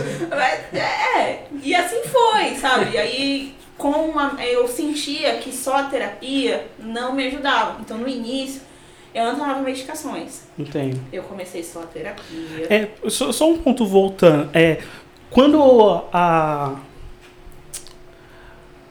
Como que é o nome? Psicólogo? A- é, tá. É, quando a terapeuta Hum, é, te disse, ó, esse é o seu diagnóstico. sim. Você tem síndrome de burnout. É, e iniciou o tratamento. Sim. Como que foi pra você, tipo, explicar para as outras pessoas que você estava iniciando um tratamento Sim. e tal? Como que você se sentiu naquele momento, sabe? A princípio, eu me senti com vergonha. Esse ponto que eu queria chegar. Eu me senti com vergonha. Dava a impressão de que, sei lá, eu tinha falhado Ah, em alguma coisa que os outros não tinham e que as pessoas, todo mundo conseguia fazer, mas eu não. Aham. E eu sentia vergonha. Então, a princípio, assim, eu só contei para os meus familiares e para algumas pessoas no meu trabalho. aham. E eu achei justo comunicar o RH, porque, tipo, é o RH. Sim, eu, sim. dando- eu, eu lidava com pessoas e eu não sabia o que aquilo ia me levar. E, tipo, tô, tô, sei lá, tô dando aula e, sei lá, tá com um apagador em alguém e, tipo, né? É. Mas então, complementando isso, esse lance da vergonha, é. Queria fazer um apelo aqui, sabe? Porque. Ninguém tem vergonha por quebrar o braço. Ninguém tem É. vergonha por ter câncer, Sim, sabe? A pessoa tá doente. sim, Ela tá machucada. Você, você não escolheu isso sim. sabe? Então, é, tentem ter mais empatia por pessoas que têm sintomas com transtornos mentais, síndromes, é, que precisam fazer uma terapia, que na verdade eu acho que todo mundo precisa. Ah, se o mundo É. quisesse, a gente não tava nessa Se- seriam pessoas melhores, É. pessoas que precisam tomar medicamento. Era um grande dilema pra mim tomar medicamento. É, eu abusava de álcool pra me sentir bem, Sim, que é uma puta droga que me fudeu pra caralho. Mas eu tinha preconceito de tomar medicamento e achar, ah, não, agora eu sou doido porque eu tomo medicamento. Não, sim, sabe, o medicamento tá me fazendo super bem. Quando eu consegui quebrar esse bloqueio, Uhum. me fez muito bem. Então, esse é o apelo. É, tentem ter mais empatia é, pelas pessoas que estão procurando se cuidar, sim. sabe? Não só um apelo para as pessoas que, que próximas a quem está buscando ajuda, né? Mas também para quem está buscando, né? Não, não se sentir envergonhada, Não se sinta né? envergonhado. Não se abre para as pessoas próximas, né? É Sim. importante isso. Você é, você é um ser humano, velho. Sim. Tipo, você não é menos que ninguém por isso. Sim. E você não é a sua doença ou a sua síndrome. É. Você não é ela, Sim. sabe? Você tá sentindo isso agora, mas você pode É uma melhorar. coisa temporária. Exato. Você vai passar por isso. Mas é- é, eu acho que o que rola com as pessoas é que é muito mais fácil você entender algo que você vê. Sim, Você vê um cara com o braço quebrado, você vê uma pessoa com tratamento com- contra um câncer, por exemplo, você consegue identificar. aham. Você vê uma pessoa que tem algum tipo de deficiência, algum Exato. tipo de outro tipo de doença, você vê o sintoma físico real ali em você e você fala, É pô, mais fácil de aceitar. eu me compadeço dessa pessoa porque ela tá passando por isso. É muito mais difícil quando alguém fala pra você, pô, eu tenho depressão, eu tenho Acho que ansiedade. vem muito do contexto histórico É, também, né? Essa sim. depressão ser, ter sido sempre muito tratada como frescura da Sim. Pessoa. E as pessoas não conversarem as sobre pessoas não isso. conversarem Também, sobre isso. Também. As pessoas acham, ó, por exemplo, eu tenho uma tia hoje que sofre muito com a depressão. Aham. E ela toma vários remédios, faz várias terapias e tudo mais. E ela, assim, ela ficou num estado que, assim, foi bem difícil pra... Como eu já tinha passado por uma por coisas parecidas com o que ela estava passando, eu entendi o que ela falava. Aham. Só que, tipo, por exemplo, meu avô, ele falava, eu não entendo o que tá passando na cabeça da sua tia. Eu não consigo entender isso. Porque ela tá assim, Por que, né? que ela tá assim desse jeito? É- é- Isso, isso é muito estranho pra mim. A minha avó não conseguia entender, Aham. sabe? E aí as pessoas falavam, ai, você tem que fazer alguma coisa, vai procurar um hobby. Cara, isso é a pior coisa pra você falar pra alguém que tá passando por um problema desse. Sim. Porque você, você, a pessoa, ah, você tá assim porque você quer. É. É, tipo, tem muito não é- disso. não é assim. Eu ouvia muito, Você é. tá Você assim, tem você- tudo. é, você tem é. um puta trabalho foda. Você é um programador Sim. foda. Você tem pessoas que te amam e tal. Mas nesse momento Era Eu- pior. é pior, Quando as sabe? pessoas falavam isso pra mim, Porque- era pior. Eu sei que eu tenho isso, Então. mas tá tudo cinza, sabe? Eu não consigo ver nada. É. Consigo. As pessoas falam pra mim, nossa, Parou, cara, as coisas pararam pra mim. você é muito top, você trabalha, você é melhor professor que tem nessa escola, você é isso, você é aquilo. Só que, tipo, eu- toda vez que as pessoas. Eu, a pior frase pra mim que as pessoas falavam, ai, continua assim, porque eu acredito no seu potencial. Nossa! Nossa, eu tinha vontade de morrer quando as pessoas falavam isso pra mim. Eu dava vontade de pegar uma faca. Se eu tivesse uma faca, eu enfiava na pessoa naquele momento. Porque eu falava, cara, não fala isso pra mim. Não fala. Porque, tipo, mano, não é que eu não acredite em mim. Eu só não consigo ver, visualizar. Agora a não coisa. dá. Agora cara. não dá pra eu fazer isso, sabe? E as pessoas não entendiam, assim, sabe? E foi muito difícil pra eu começar a aceitar elogios de novo. Aham. Pra começar a, tipo, assim, aceitar que eu podia ser uma pessoa bacana, que eu podia ser uma pessoa melhor. Que eu sou uma pessoa que trabalha bem pra caramba. Sim. Demorou muito, assim, pra eu conseguir. Foi um trabalho muito tenso que eu tive com a terapia. E depois da terapia, assim, ela não me ajudou sozinha. E isso é uma coisa muito importante de falar. Às vezes as pessoas acham que, ah, eu vou fazer só a terapia, que só a terapia vai me ajudar. Às vezes não. Às vezes funciona. Sim. Só que às vezes não. No meu caso, Depende não. do caso, né? Eu tive que ir para um psiquiatra e eu tive que tomar medicação. Minha medicação que eu tomei foi a medicação que eu tomei até dezembro do ano passado. Que eu parei, deixar bem claro, não foi porque eu quis, mas porque eu estava já me preparando para fazer a pausa para poder ver como é que eu vou ficar sem a medicação. Você Então, teve todo um acompanhamento. Exatamente. É importante salientar, não pare de tomar seus remédios por conta própria. Exato. Né? E nem pare a terapia porque você acha que é chato, que é cansativo, que você não tem tempo. Ou que você melhorou. É, o que vo... Nossa, essa Isso é muito essa importante. falsa sensação de melhora é, a É. pior que existe do universo. É, quando eu comecei a. Essa é a pegadinha da É, prova, É a sabe? pegadinha do- daquela pergunta, última pergunta do Enem, assim, sabe?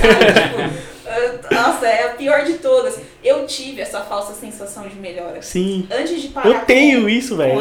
É foda se policiar É, com isso. Com a medicação agora, eu tentei parar em dezembro de 2018. Aham. O médico falou pra mim, ah, você tá bem, você parece bem, como que você se sente? Eu falo eu tô bem, tô ótimo. Nossa, eu nunca me senti tão bem como eu me sinto agora. Eu tô bem, tô trabalhando, tô levando a minha vida, voltei a fazer minhas As coisas. coisas estão se As encaixando. coisas estão voltando pro seu lugar. E eu tô, tô bem, eu tô legal. Aham. Aí ele falou, beleza então, a gente vai entrar de férias, né? Aquelas coisas de recesso de consultório. E você tem umas pílulas ainda, mas elas não vão ser suficientes, mas vamos fazer um teste até você marcar a próxima consulta do próximo ano e vir falar comigo. Eu falei, nossa, Estourei. demorou. vamos que vamos. Cara, foram 15 dias assim, sem tomar o remédio e eu achei que eu tava sensacional. Eu falei, nossa, essa é a vida que eu sempre quis. É, eu tô, tô pronta. Agora tudo mudou. Pode vir mundo que eu tô aqui. Só vem. Cara, eu lembro que a primeira semana de dezembro eu tive uma crise Uhum. por conta de uma coisa que teve no meu trabalho. Certo. Eu tinha acabado de começar meu emprego novo. E aí eu fiz uma coisa. Que era é, um de logística. de logística. E aí comece, teve uma coisa que eu fiz e que deu errado. Uhum. E aí eu fiquei, tipo, das. Tipo, da uma da tarde até as nove da noite tentando resolver o Caralho. problema. E não, não funcionava. Aham. E aquilo ali foi o gatilho pra eu ficar um mês inteiro na merda, assim, sabe? Sei. Eu entrei num estado e eu eu chorava, eu entrei em desespero e eu, sabe, tipo, ai, eu Voltou não sirvo tudo, pra né? isso, eu não posso fazer isso, que não sei o que. E voltou, Voltou. todas aquelas coisas assim Sim. estranhas. E aí na primeira oportunidade que eu tive de marcar uma consulta, eu falei pra ela, eu falei, eu preciso de um encaixe porque eu não vou aguentar esperar. E aí eu falei pra ele, eu falei, olha, aconteceu isso, isso e isso. E eu surtei. Aham. Eu tive um, um estado de pânico, eu não sei o que aconteceu. Ele pegou e falou assim, ah, você não tá pronta pra ficar sem o remédio. Eu vou te passar de novo. Eu tive um episódio desse ano passado também. Eu, a gente fez uma pausa de um dos medicamentos e eu me senti top demais. É, você tipo Eu super-herói. falei, Ah, cara, tô da hora. Foda. É. Acho que deu mais umas três semanas, eu tava, tipo, em posição fetal chorando. Sim, é, eu tava nisso. E eu, eu falava. E aí foi quando eu tive a, uma das primeiras, não sei se decepções com tratamento. Eu falei, vou depender disso pro resto da minha vida. Sim. Eu não consegui ficar 20 dias sem um remédio. Aham. Cara, eu Mas não, você tá se tratando, vou né? conseguir viver sem esse remédio. E foi uma primeira decepção que eu tive com, a- com o tratamento. Aham. Nesse momento eu pensei em não tomar mais o remédio, porque já que eu vou ficar assim, eu vou ficar assim, então, beleza, eu posso lidar com isso. Aham. Né? Eu posso me acostumar a ser essa nova pessoa. É, e eu Dá aquela sensação também de, tipo, falhei, é, né? ah, eu não consegui. É só mais uma das coisas que eu tentei fazer e não deram certo. Aham. Era essa sensação que eu sentia. Mas depois que eu voltei a tomar medicação e voltei a fazer sessões de terapia no começo do ano passado, as coisas foram se acertando de novo e eu fui entrando nos eixos. Legal. É, uma das coisas que, que, assim, pra mim, o que me ajudou muito foi a junção terapia e medicação. Pra mim também. Se eu fizesse só a terapia, não funcionava. Aham. Tanto que a princípio eu troquei de, de terapeuta, eu não consegui ficar com o mesmo terapeuta que eu comecei o tratamento. Certo. Eu não sei se isso acontece com outras pessoas, mas eu senti às vezes que não, sei lá, tipo, não rolava uma comunicação, não, não sei. Não tinha empatia. É, ele tava lá porque ele tinha que estar e fazer o que ele tinha que fazer. Isso é importante, você Sim, se é. identificar com o seu Isso é terapeuta. muito importante. Não é você ter uma amizade, aquela coisa, ai, somos amigos para sempre. Não, mas é que, tipo assim, na, por exemplo, a minha segunda terapeuta ela era uma mulher que, tipo assim, eu chegava lá e a gente começava a falar, tipo, nossa, tá calor, nossa, você viu tal filme, Sim. vai vir tal filme, não sei o que. Às vezes a gente nem falava de mim. Aham.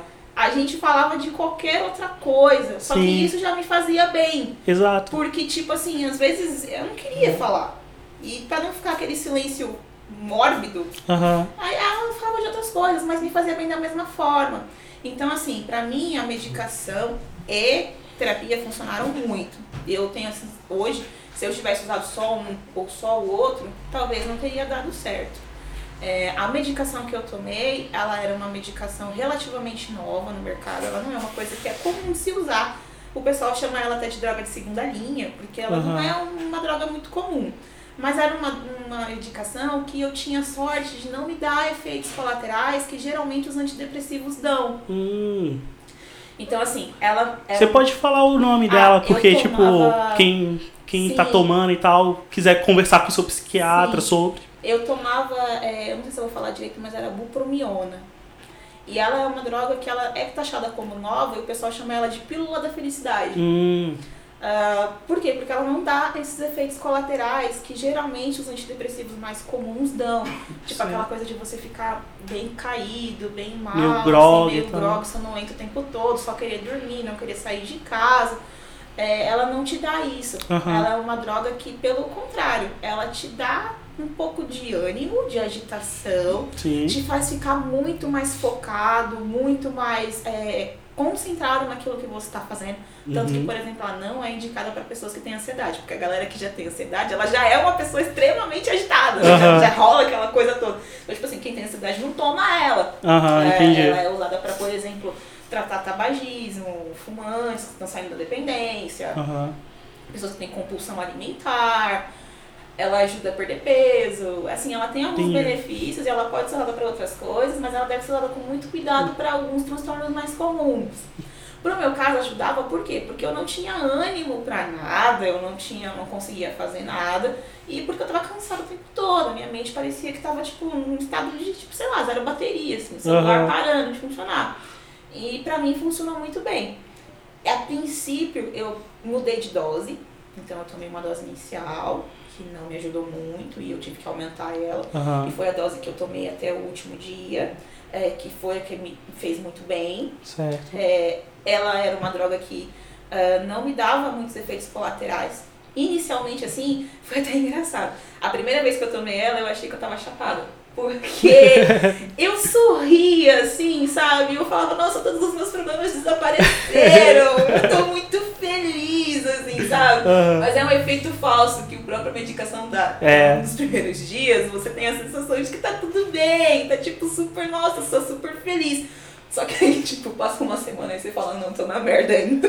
Aí você vê a necessidade da É, terapia também, sim. que tipo não é só o medicamento, É, né? porque o medicamento, eu achei que, tipo assim, eu vou tomar o remédio hoje e eu vou estar boa hoje. Sim. Sabe? E não é assim que acontece. Alguns medicamentos, eles demoram, às vezes, de três até quatro semanas Exato. pra fazer, pra começar Começar. A dar um efeito em você. Exato. O que você sente antes é tudo efeito colateral, assim, tudo que vem assim é efeito colateral que você tem, que às vezes são muito ruins, e eu conheço muitas pessoas que param de tomar a medicação porque não aguentam o efeito colateral. E por isso é importante você sempre contar pro seu terapeuta ou pro seu psicólogo se você não tá se adaptando à medicação. Sim.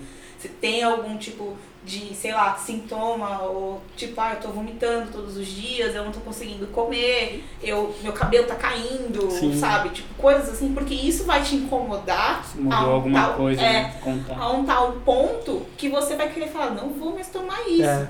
E você não vai contar pra ele, você vai parar de tomar, ele não vai substituir o que você tá tomando e vai ficar por isso mesmo. Então, assim, o que me ajudava muito, eu tinha um diário. Hum, isso é muito bom. Isso é muito legal, assim, que me ajudou muito. Então eu baixei um aplicativo de notas pro celular e ficava lá, tipo, dia tal, aconteceu isso, isso, isso, não soube lidar com isso. Aí eu Aham. chegava numa terapia Tava e o celular na mão. é, e tipo, olha, eu preciso te contar algumas coisas. É, e aí, tipo, eu ia falando. Ou então simplesmente porque eu contava o que tinha acontecido no dia. Sim. Ah, hoje aconteceu isso, foi legal. Eu tomei o remédio hoje. Eu me senti assim, assim, assim. É, eu falei com tal pessoa sobre isso. E depois de um tempo, começou a ser comum eu contar para as pessoas. Ah, eu tomo remédio. Ah, eu não posso beber porque esse remédio que eu tomo, ele serve para isso, isso e isso. E o álcool sobe muito rápido, então eu Sim. não posso beber. E eu não bebia. Ah, eu tenho medo de tomar isso porque eu não sei se tem alguma coisa que mexe com o remédio. Eu acho melhor eu não tomar. Sim. É, É todo um cuidado, sim, né? algumas pessoas não entendiam. Eu falava, fala, cara, vamos beber. Eu falava, gente, eu não posso beber. É, Eu tomo, ah, isso é placebo. isso é placebo, Carol. Isso é coisa da sua cabeça. Isso aí é coisa. É, é É. tipo, não, você não precisa, você não precisa disso. Aham. Né? Eu falo, não, eu preciso sim. sim. Eu preciso sim. É, eu não posso ficar sem tomar o remédio. Então, assim, depois de um tempo, eu comecei a sentir bem, eu comecei a ter melhoras, mas demorou, assim, pra eu realmente falar, não, eu tô bem e eu me sinto bem, Aham. né? Porque é diferente você falar para as pessoas, ah, eu tô bem, mas às vezes você não tá. É, Você você não mente. tá se sentindo bem, né? Você não se sente bem. Então, assim, é, demorou um tempo pra falar, ah, eu me sinto bem, eu tô bem, eu me sinto bem. Então demorou, assim, pra eu parar, por exemplo, de ter os sintomas que eu tinha. Sim. Demoraram pelo menos aí uns seis a oito meses de medicação. É um tempo médio de de, terapia. de terapia. É, sem parar a medicação, sem Aham. parar da terapia, né? Então, assim, eu demorei esses meses todos, assim. Pra mim, não funcionou eu ficar no meu trabalho. Não adiantava trocar de setor porque o gerente era o mesmo, não adiantava tentar trocar de atividade porque ele era o mesmo. E ele em si, o ambiente que ele criava ali me deixava mal. Aham. Então pra mim não funcionava ficar ali. Então, como eu tava na vibe de procurar estágio pra faculdade, eu tinha que procurar estágio pra faculdade, eu aceitei, eu abri mão de alguns valores que eu tinha pra receber Aham. pra poder sair do meu trabalho. O mais importante era a saúde, né? É, assim, isso é, é- eu gosto de falar para as pessoas que falam assim, eu não fui mandada embora, eu não não tive esse- essa coisa de tipo, ah, a gente vai te mandar embora porque você tá doente. Não. Eu tive que abrir mão de coisas que eram direitos meus Uhum. pra conseguir sair do meu trabalho. Sim, E às vezes isso é a melhor opção que você tem a fazer. sim. E eu ouvi isso de um médico.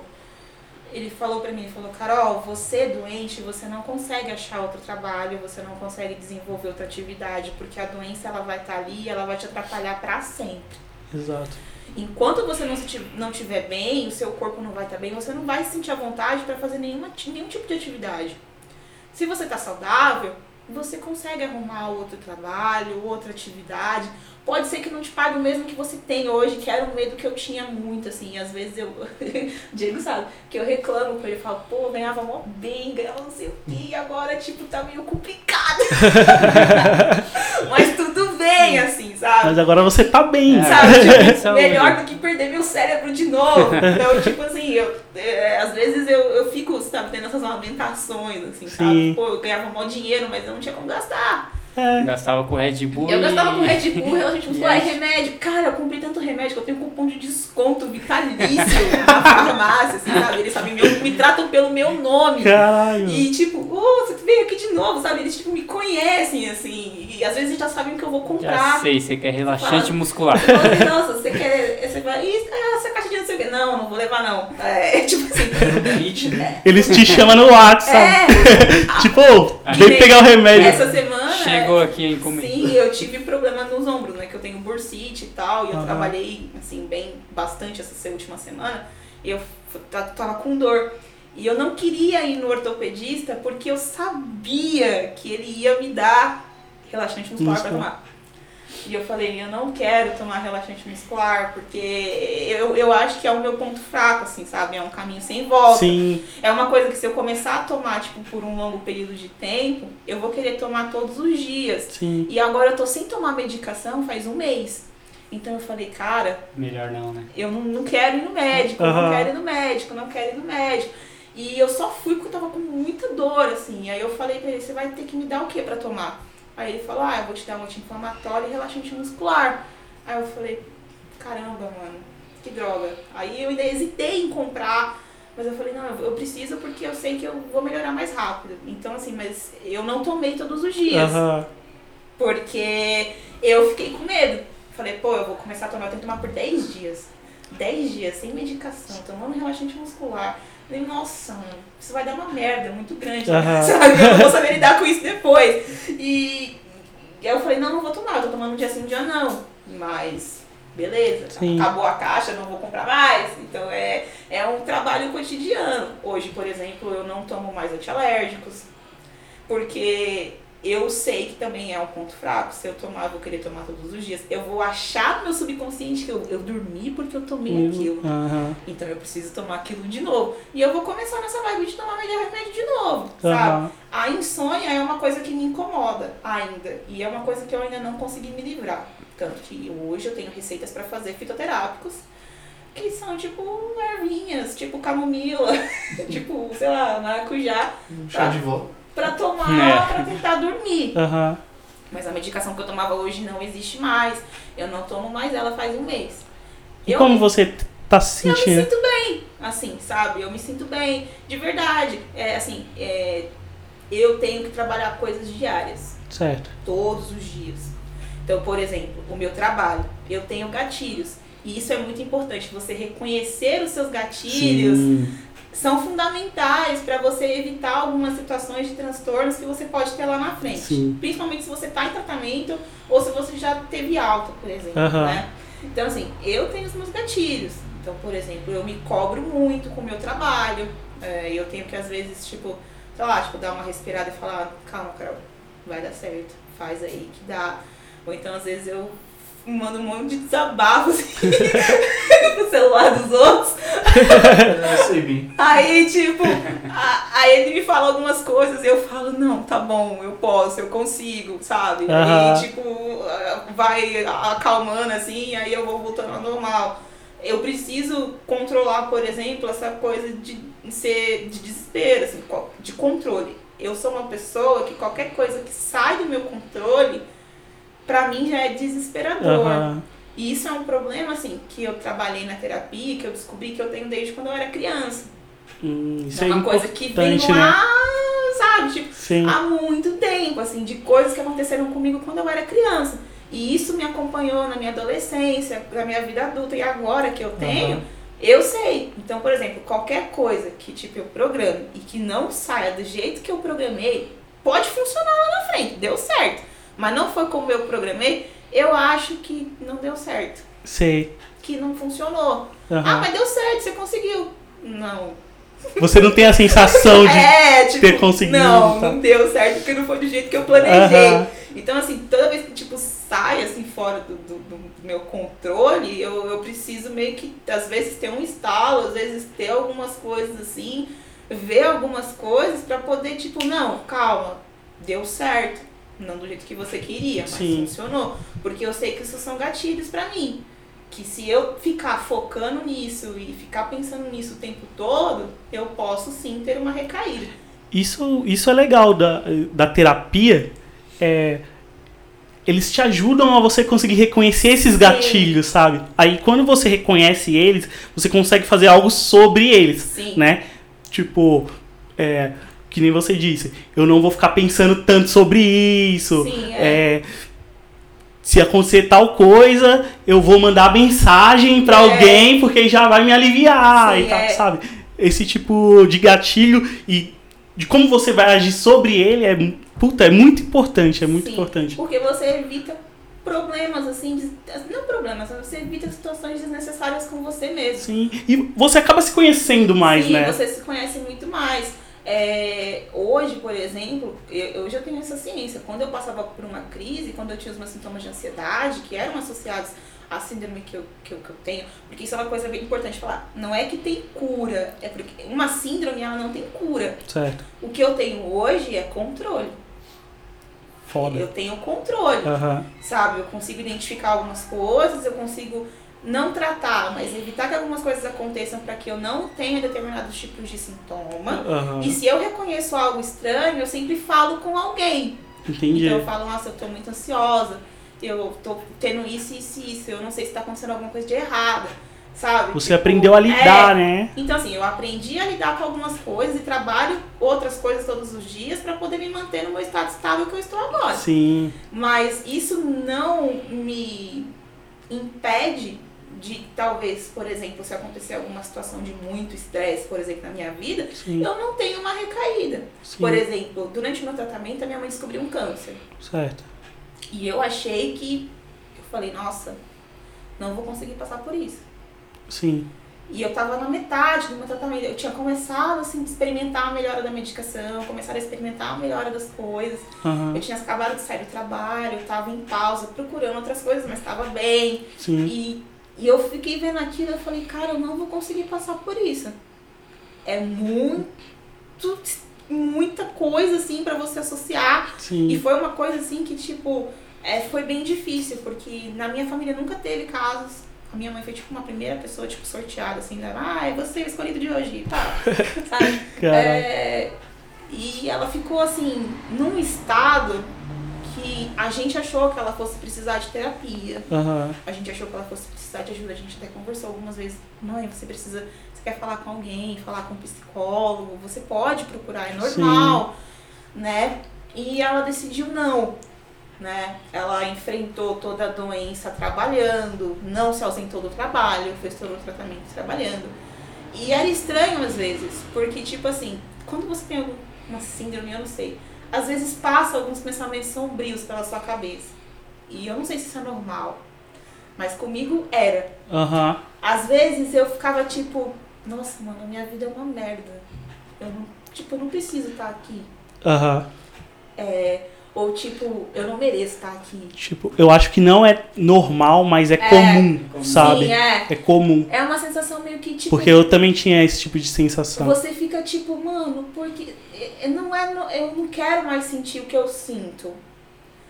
E você quer fazer tudo pra poder passar. Mas aí você toma remédio, faz terapia. E não é que você vai tomar o remédio e vai fazer terapia que você vai ver unicórnios felizes por aí todos os Sim. dias. Vai ter Tem dias dias ruins. que você vai estar muito mal. E às vezes eu tinha esses lapsos assim. E aí eu via minha mãe fazendo tratamento, tipo, sabe, tentando viver. E Sim. eu achava estranho, eu, fa- eu, eu me sentia às vezes culpada. Eu cheguei a falar isso pro terapeuta, eu falei, nossa, eu acho estranho, porque às vezes eu tenho essas sensações e eu vejo a minha mãe tentando fazer as coisas para sobreviver, para lutar, e eu me sinto culpada por ter essa sensação, por ter esse sentimento, e isso é errado. E aí ela fala pra mim, Carol, isso não é errado, né? Isso é, não é normal, não deveria ser, mas nessa situação que você está, você pode ter sim, porque você vai ter dias ruins. E tá tudo bem você ter dias ruins. Sim.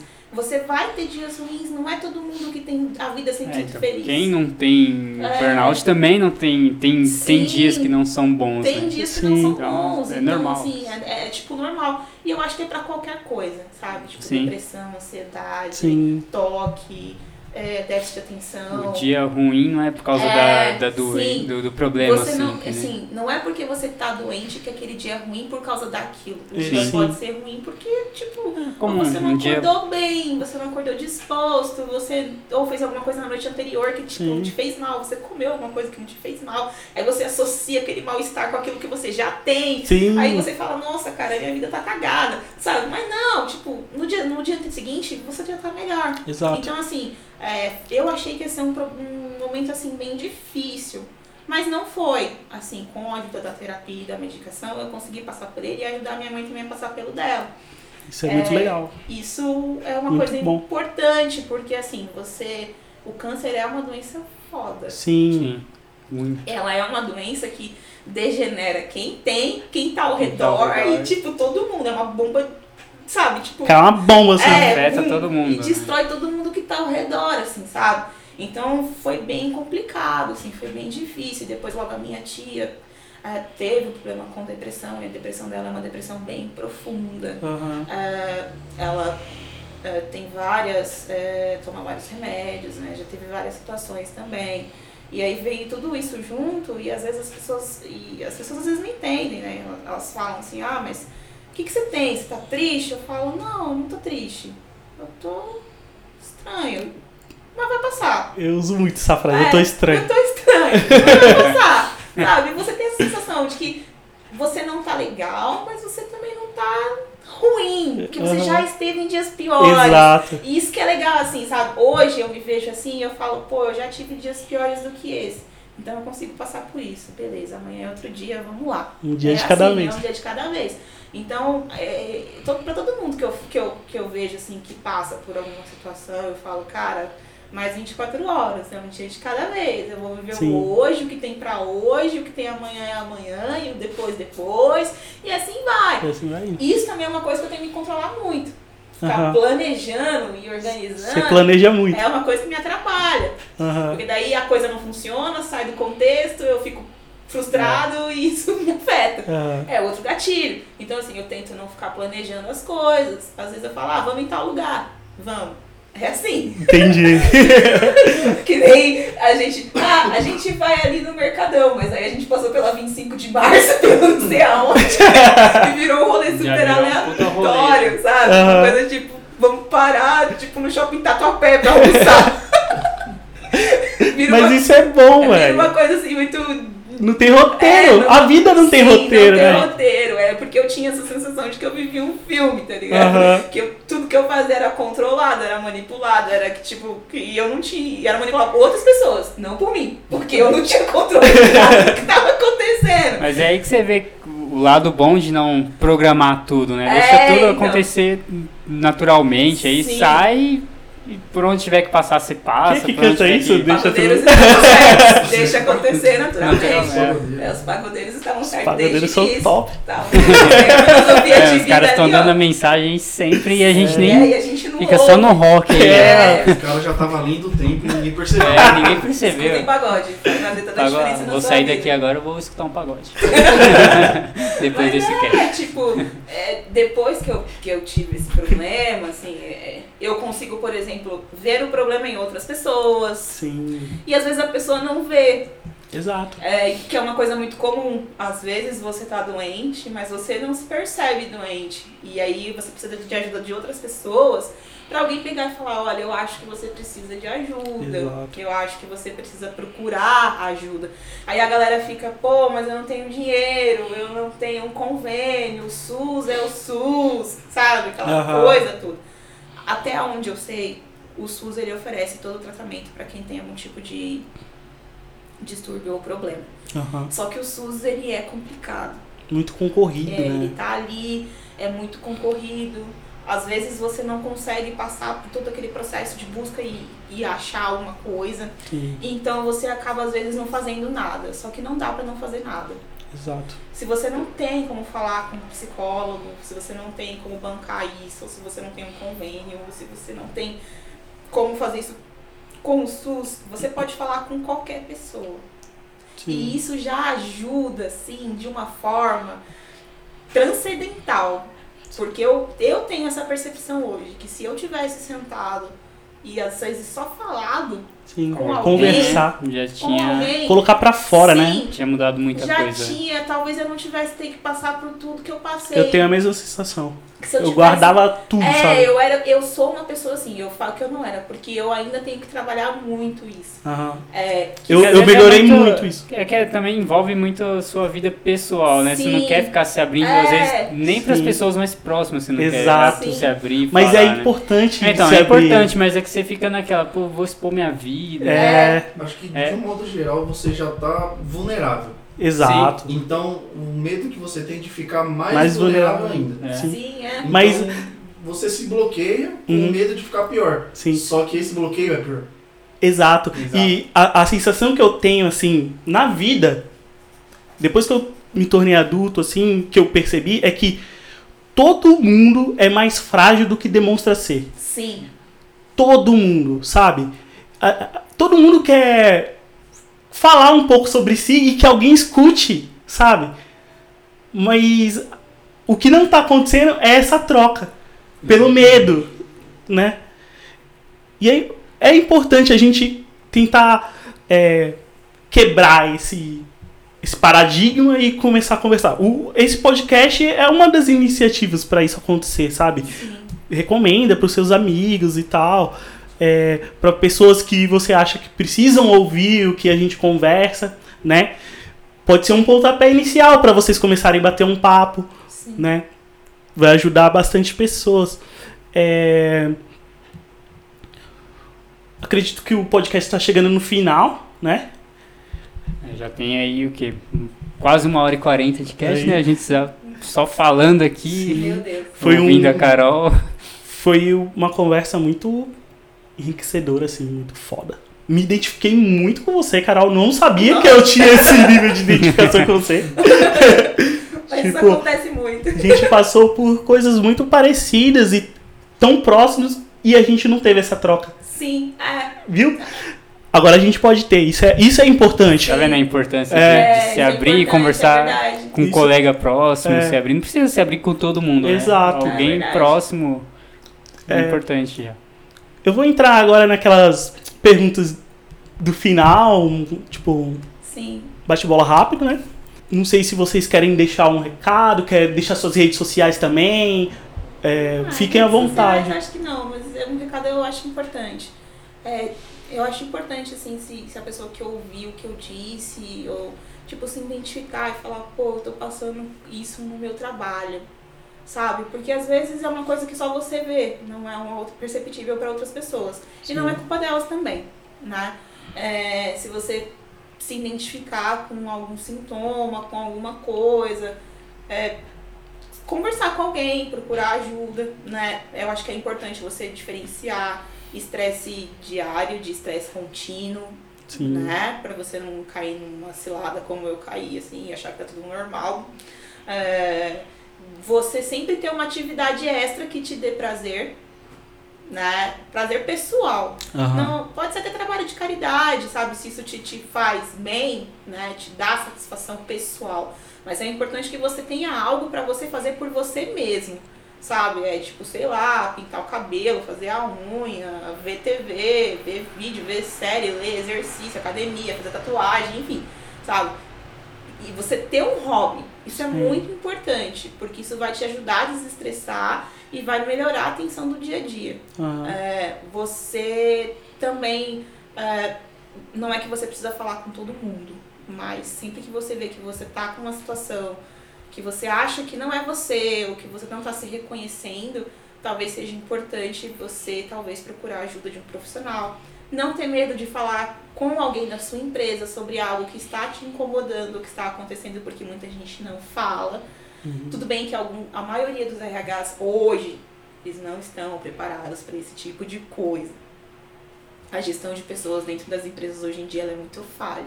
Sim. É, mas eles estão melhorando. Então, às vezes, você pode chegar em alguém e conversar com alguém. Muitas empresas hoje têm psicólogos dentro Sim. dos ambientes corporativos. É, não é que ele vai, tipo, resolver todos os seus, problemas, mas talvez você possa conversar com ele e ele te dar alguma indicação de alguma coisa. Sim. Né? Algumas empresas também têm, tipo, um número, tipo um canal que é o número que você Sim. pode ligar e é confidencial, É, você pode conversar conversar e tal. É, Tem o próprio CVV também, que é gratuito. Sim, que você pode ter contato com alguma pessoa. Enfim, é, sempre que você notar que algo está contexto que deveria estar, ou que, sei lá, você acha que tá esquisito, que não é legal o que você tá sentindo ou o que você tá pensando, é melhor você procurar ajuda. Sim. Né? Porque eu evitei isso durante quase dois, três anos. Eu tive ideias assim, preciso falar com um psicólogo Aham. preciso procurar ajuda. Mas eu sempre negligenciei isso. Eu negligenciei a minha saúde. E isso é um sintoma de quem tem a síndrome que eu tenho. Exato. Você negligenciar a sua saúde física, mental e emocional, porque você acha que tudo que está acontecendo é normal e não é. Você empurrando, né? Tipo, E você vai Deixa empurrando, depois. Deixa pra depois e tipo, fica por isso mesmo. E não é assim que funciona, né? Tipo, não aguentar, você aguentar, existe um limite do que acontece no seu trabalho que você pode aguentar. E isso é muito importante dizer. Se no seu trabalho é, você acha que já chegou no seu limite, talvez ali não seja o melhor lugar para você estar naquele momento. É difícil você falar isso, porque às vezes é uma coisa que você lutou muito para você conseguir. sim. Sabe, ah, eu fui estagiário, fui assistente 1, 2, 3, e agora, pô, cheguei no cargo que eu queria e eu tô surtando, Aham. sabe? É, e às vezes você fica com aquela coisa de tipo, não posso largar isso porque isso sou eu. Exato. Não abrir mão disso. Às vezes você precisa abrir mão de determinadas Ou, coisas. ou talvez você também pense, tipo, ah, o que, que as pessoas vão pensar? É. Eu tô, tipo, largando um emprego tão bom, Sim. né? Que não sei o quê. Mas é uma coisa que não te faz feliz, que não É. te traz satisfação. Então, assim, às vezes você mudar ou de setor, ou mesmo da empresa, empresa. mesmo que você tá. Às área, vezes, que nem você fez. Sim, pode ser a melhor solução. Hoje Sim. eu vejo que eu ter mudado de área pode ter salvado a minha vida, Olha que foda, mano. né? Tipo, muito Eu foda. larguei tudo. Eu tinha uma carreira legal, eu tinha Aham. um salário top, eu tinha tudo, eu tinha. Mas eu não era feliz. Eu fiquei uma pessoa infeliz. Hoje eu sou feliz com o meu trabalho? Sou. Ai, que legal. É uma coisa que eu faço que, tipo, não que não é estressante, é pra caramba. Trabalho é Mas estressante, o né? trabalho, ele é assim, só que é um estresse. Mas tem um nível, né? É o estresse diário. É uma carga, assim, sabe? De determinados dias que eu consigo fazer e os outros dias do mês eu fico tranquilo. Sim. Tem aquelas coisas do dia a dia de pressão, mas não era o que eu passava antes. Então tudo tem um limite, assim. Sim. A pessoa tem que saber reconhecer até onde eu posso chegar e até onde é saudável eu chegar. Exato. Não vale você se machucar fisicamente, emocionalmente, psicologicamente por uma coisa. Acho que quando começa a causar, a causar dor, e isso é pra qualquer coisa, assim, da sua vida, sabe? Aham. Quando começa a te causar dor, não é bom. Você Exatamente. precisa se livrar disso, porque isso não vai te fazer bem depois. Pode não te fazer bem agora, e você pode não ver isso, mas pode ser lá na frente. Então, é só observar você. Você ser observado, não é você ser observado pelos um outros, autoconhecimento, né? né? Você É. se observar, você se auto-observar, isso é muito importante. Se conhecer mais, né? Exatamente. Às vezes, as pessoas que estão próximas de você são pessoas tóxicas. Sim. E às vezes você precisa ter esse, esse contexto de tipo, preciso me afastar. Não porque a pessoa é ruim ou sei lá, mas é porque ela não te faz bem. não agrega nada pra É, você, né? então, é, eu- importante filtrar, né? Eu me vi nisso também, assim. Eu, eu precisei de me afastar de muitas coisas, de muitas pessoas, de muitas situações, de muitos lugares. Porque eram lugares que hoje eu entendo que me faziam mal, assim, tipo, é, é, pessoas que me faziam mal, situações que me faziam mal. E que eu, eu percebi que às vezes é, é importante você ter esse filtro, assim, de pessoas, de lugar, de situações. Porque senão você não, você não Não consegue. é questão assim. de nem de acabar com a amizade, né? É afastar, É, com- por um passar a tempo, conversar assim, conversar só o necessário Ou também. então, né? às vezes, até, tipo, falar pra pessoa. Que eu acho que até o Ale falou isso num episódio anterior. Você falar pra pessoa o quanto ela. Daquela atitude que ela tem é tóxica, aquele Sim. negócio que ela fala é ruim, sabe? Tipo, é, é importante você falar isso. Às vezes algumas pessoas precisam de um. Sabe? Meu, meu recado seria basicamente esse, falaram aqui. Mas aí eu lembrei aqui de um, de um negócio que eu até mandei pro Thiago no, essa semana. Sim, a gente tá bacana. gravando esse episódio hoje, 25 de janeiro, aniversário de São Paulo. né? E eu mandei pro Thiago essa semana um negócio que eu descobri no, no Instagram. Uma colega minha postou no Insta e eu achei super interessante. Acho que ninguém, praticamente ninguém sabe. é, eu não sabia. Esse e é recurso eu também não sabia. É que é o seguinte: para quem tem acha que tem depressão, ansiedade, algum transtorno, você pode ir lá no Instagram, na barra de pesquisa dele, você digita hashtag depressão ou ansiedade e ele vai vai aparecer lá as opções, né? Várias opções. Depressão não é frescura, depressão é coisa séria ou ansiedade, né, é, depende do do assunto que você digitar. No primeiro item, você clica no primeiro item e ele vai dar uma opção, uma nova janela com a mensagem para você clicar em obter apoio. Você pode ver as publicações que tem com, com relação à hashtag ou você pode clicar em obter apoio. Se você está mal, desconfiando de alguma coisa, você clica no, na opção obter apoio. Essa opção vai abrir uma outra janela na página você poderá contar com várias dicas de ajuda. Você vai poder falar com um amigo, um voluntário de, de linha de apoio. E aí você. Aí vai de você, você escolhe. Acho que você não precisa se identificar também, isso é o mais legal. Não sei se a pessoa. Tem muito esse tabu, né? No É, começo a sim. pessoa se identificar e falar sobre o que está sentindo também. E, e aí você clicando nessas em uma dessas guias você vai ser você vai ser direcionado para falar com um voluntário da CVV, que é o Centro de Valorização da Vida. Lá você conversa com ele, tem tem opção de ligação, opção de bate-papo, opção até por e-mail. Então é algo assim que você não precisa se identificar. A CVV, se eu não me engano, é 141, se eu não me engano, o telefone também. E... Se não for, eu deixo na descrição desse episódio também. Sim. É, a gente deixa na descrição lá do, nas nossas plataformas. Isso. E aí você pode conversar com a pessoa sem se identificar. É o que é o que muito que a gente falou aqui nesse episódio, né? A importância de conversar, não quer se abrir com alguém próximo. Liga no CVV, faz esse recurso no Instagram que você vai ter, certamente vai ter um, um pontapé inici- inicial aí para reconhecer o que você está passando. É, como eu posso dizer? Tomar uma próxima atitude também, que é o mais Sim. importante, né? Às vezes as É. pessoas ficam com vergonha de dar esse primeiro passo para depois um segundo quer buscar terapia, um psicólogo. Sim. Então acho que o- o Instagram, esse, esse recurso aí, como ninguém conhece, acho que quanto mais a gente divulgar, mais É. importante, até porque redes sociais hoje em dia também É. são coisas que contribuem muito para pro, pro mal-estar, né, da saúde mental, É. desse negócio de, do Instagram de a gente até brinca, né? Acho que muita gente brinca, né? De Instagram, todo mundo tem a vida perfeita, né? Exato. E aí É. você fica querendo também ter aquela vida perfeita, Sim. vendo as postagens das pessoas. E, e é uma, uma outra realidade, quando você volta pra sua, você tá Triste. triste, você não é aquilo da rede social. Então acho que é uma ferramenta bacana do Instagram eles fazerem isso, como se fosse um contraponto do que eles são capazes até de causar, mesmo que Sim, sem querer, assim, né? uma das atitudes deles também foi tirar o, a quantidade de likes, né? Sim, é. Sim. Foi justamente isso foi pra ba- isso. Foi, foi justamente pra diminuir isso. a quantidade de pessoas que ficavam naquela vibe de eu tenho que ter muitos likes É. pra poder ser alguém. Tipo, precisa. adoecendo muitas Ah. pessoas.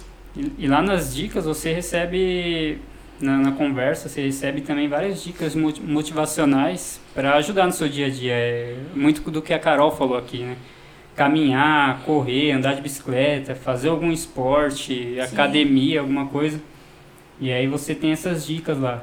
Ou até mesmo você tem orientação para falar com um amigo ou alguém mais próximo, né? Que é o que a gente também falou aqui. Acho que eu não testei essa ferramenta ainda, mas acho que eles dão os passos para que a pessoa consiga se abrir e falar com o irmão, um amigo, pai, a mãe. Acho que isso é bem importante é, deixar bem claro ali. E também tem nosso podcast aqui, né, Thiago? Se Sim. a pessoa quiser ouvir, tem. E recomende para as pessoas. Sim. Tem o nosso site também, é o remediodemais.com.br. É, lá explica um pouquinho sobre o projeto, do porquê a gente está fazendo isso. Tem o nosso mapa mental lá, que é as coisas que a gente quer abranger e até onde a gente quer chegar para ajudar as pessoas. É bem bacana, compartilha aí com a galera. E é isso. Então, só resumindo, vai lá no, no Instagram, na barra de pesquisa, hashtag depressão ou hashtag ansiedade, clica na primeira opção que der e depois em obter ajuda. Lá tem todo o passo a passo para você escolher como você quer obter essa ajuda aí. Show. Top.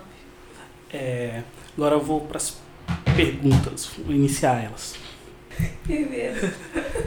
Cara, o que, que você aprendeu nas últimas semanas, duas últimas semanas, assim? Qual foi a coisa nova que você aprendeu?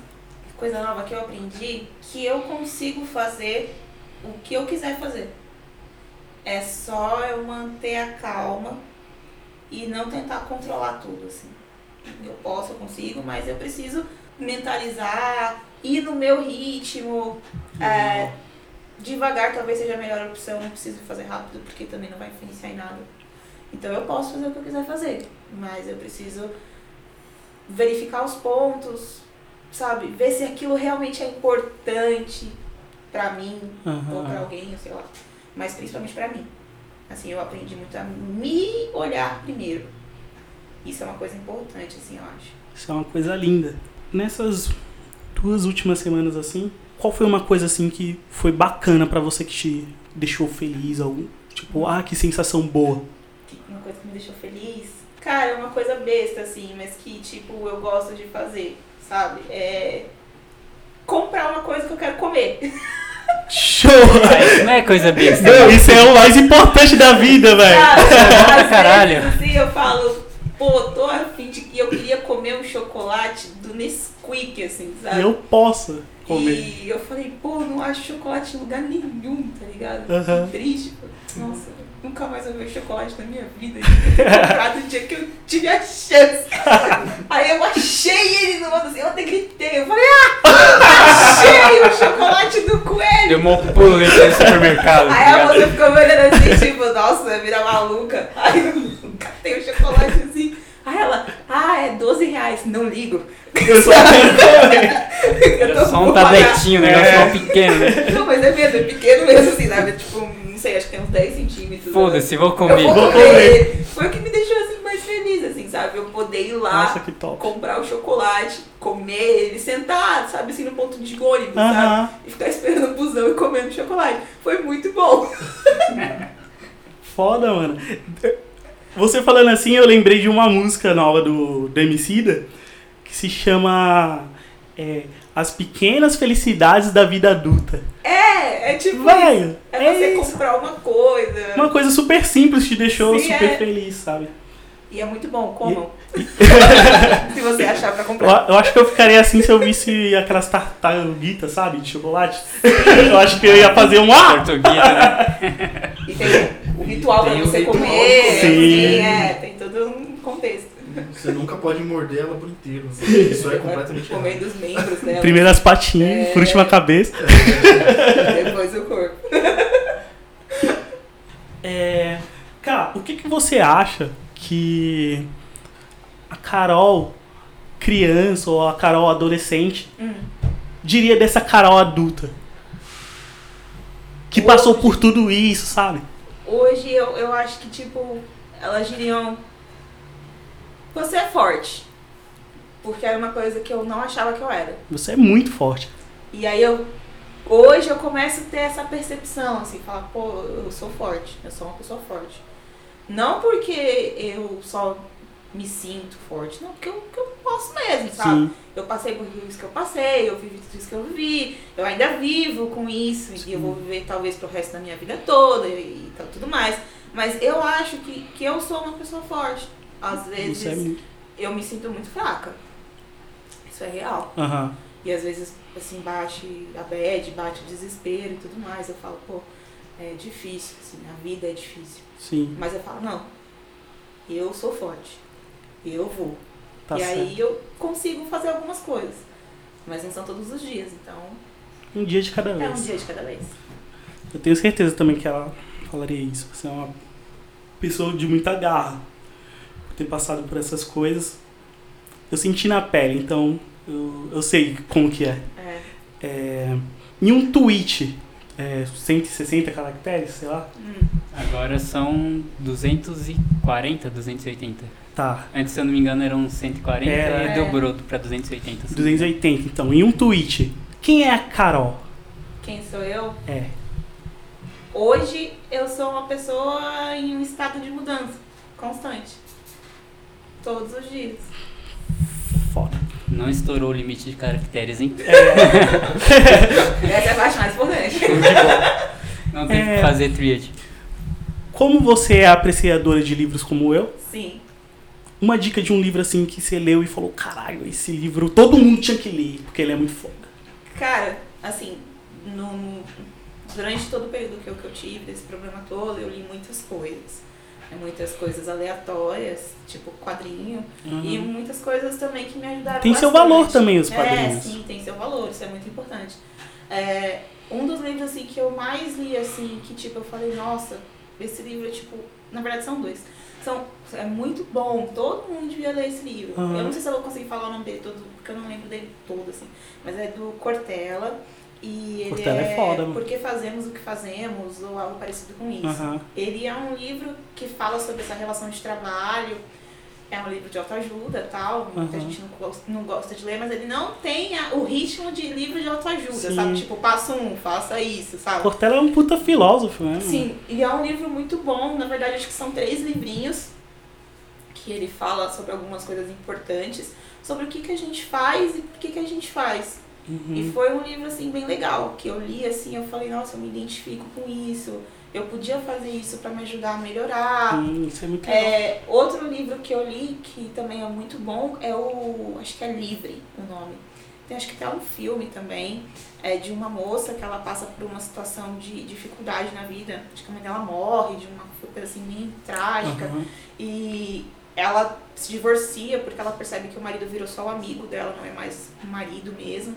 E aí ela vai pra uma vida assim, meio vida louca, assim, sabe? Perdi tudo e tipo, não há amanhã. Sou um gato e tenho sete vidas. O que eu quiser, Sei. sabe? Até ela ter um estalo e falar, isso não sou eu. Eu preciso me reencontrar. Então ela decide fazer uma trilha que dura, tipo, muitos dias. É uma trilha super famosa nos Estados Unidos.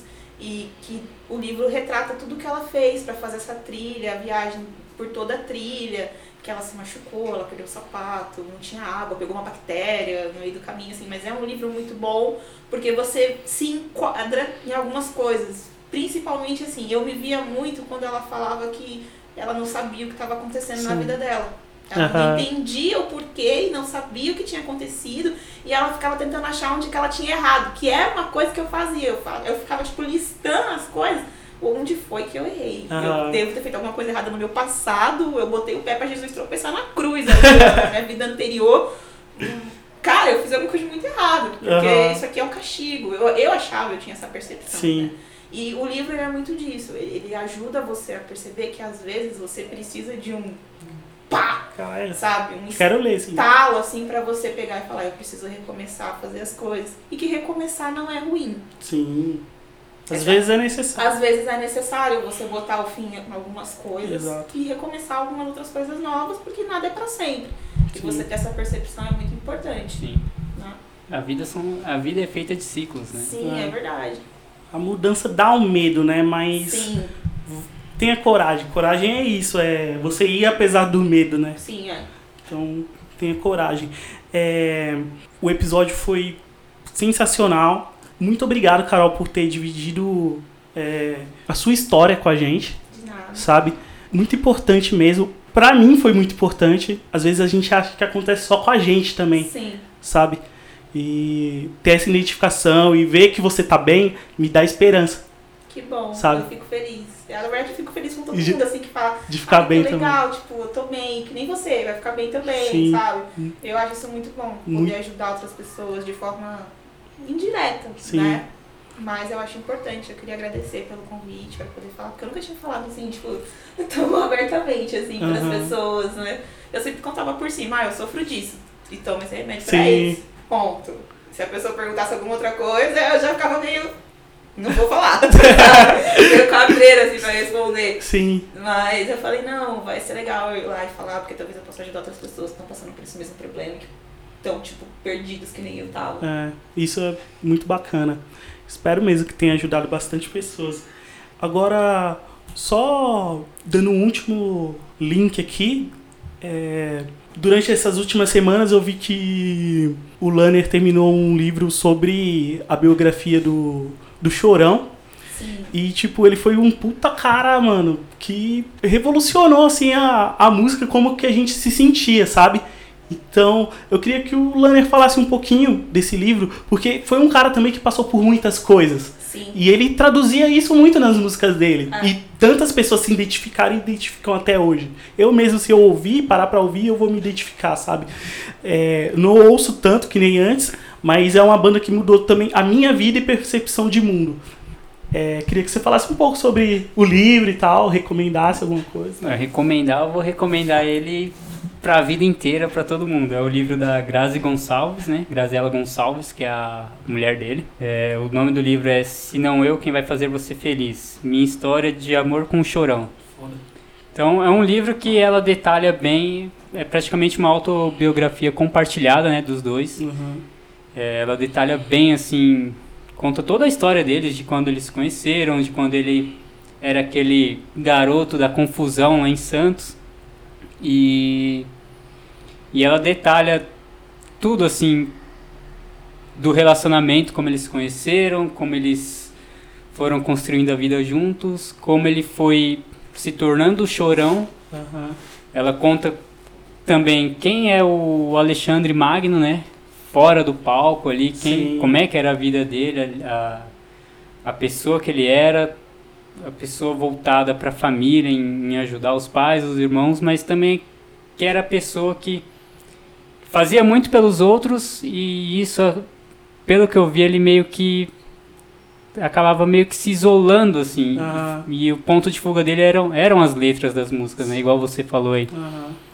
E, e às vezes ele não, não foi muito, como eu posso dizer, não um chorão em cima do palco, mas o Alexandre não, não foi muito escutado, assim, ouvido pelas pessoas. Uhum. Eu acho que a, e a Grazi foi muito importante pra ele, pra que ele chegasse onde ele chegou, porque depois que você lê o livro, você fala, meu, o Charlie Brown é a Grazi, sem ela o Charlie Brown não existiria, sabe? Uhum. Ela fez muito pela banda e, e as músicas são pra ela, assim, a maioria Aham. das músicas. Então, acho que não por parte dela, né, mas por outras pessoas, assim, no, no convívio dele, essa aproximação, esse negócio da pessoa se abrir. Com, com ela ele tinha isso, mas ao mesmo tempo ele foi teve o lance com as drogas e ela conta, ela deixa isso bem claro, ela pedia pra ele parar, mas também isso começou a ser o ponto de fuga dele também, é uma né? válvula de escape. uma né? válvula de escape. Então é algo bem, é um livro bem pesado pra quem gosta da banda, pra quem curte. Eu hoje, por incrível que pareça, eu tô com a camiseta Sim. aqui do Charlie Brown na, na gravação. Não foi nada combinado, a gente nem Aham. falou em como comentar do livro, né? Então, é um livro assim que você pega a importância de querer ouvir as pessoas que estão com problemas, que a Grazi ela foi uma puta parceira dele, uma puta companheira mesmo. E ela tentou fazer de tudo por Sim. ele, sabe? Quando ele faleceu, teve muita gente que julgou ela por ela ter terminado o casamento, ter se afastado. Mas. E nem foi ela que terminou, ele pediu. Ele que se afastou, ele que saiu de casa. Uhum. Então. Rolou muito disso de culpar ela e colocar ele como vítima também. Mas ela tentou de tudo e é algo. Quando envolve droga também, é algo difícil de lidar, é Sim. algo difícil de convencer a pessoa a fazer terapia. Ela levou ele em terapeuta, psicólogo. Aham. Mas são coisas que a pessoa tem que querer, Ela né? tem que Não querer. tem, não dá pra forçar ninguém. Então, ele foi, acho que em uma Pra- ou duas até pra dar certo a, Sim. a terapia, a pessoa tem que estar disposta. tem que estar né? disposta. Então, ele foi em alguma, acho que uma ou duas consultas e depois parou e isso foi cansando ela também, né? Aham. E ele pra tentar às vezes se recuperar sozinho, achando que tinha esse poder, ele, É, aquele lance que a gente conversou Sim. agora, né? Tipo, E a gente ele- acha que a gente ele se consegue. isolou, mas mesmo assim ela tentou, sabe? Então, Aham. Eu recomendo, é um puta livro para você também ter esse reconhecimento de, da importância de ajudar alguém e também de procurar ajuda, né? Sim. É, Que tem é esses dois lados. tá batendo. É a tecla que a gente está batendo. Ajudar e procurar ajuda. É um, é um livro que você se atentando aos detalhes ali, você você pega essa, essa conexão. Então, e além de saber da, da história dos dois, que é uma puta história de amor mesmo, uma linda história mesmo, de verdade. E aí você também passa a admirar.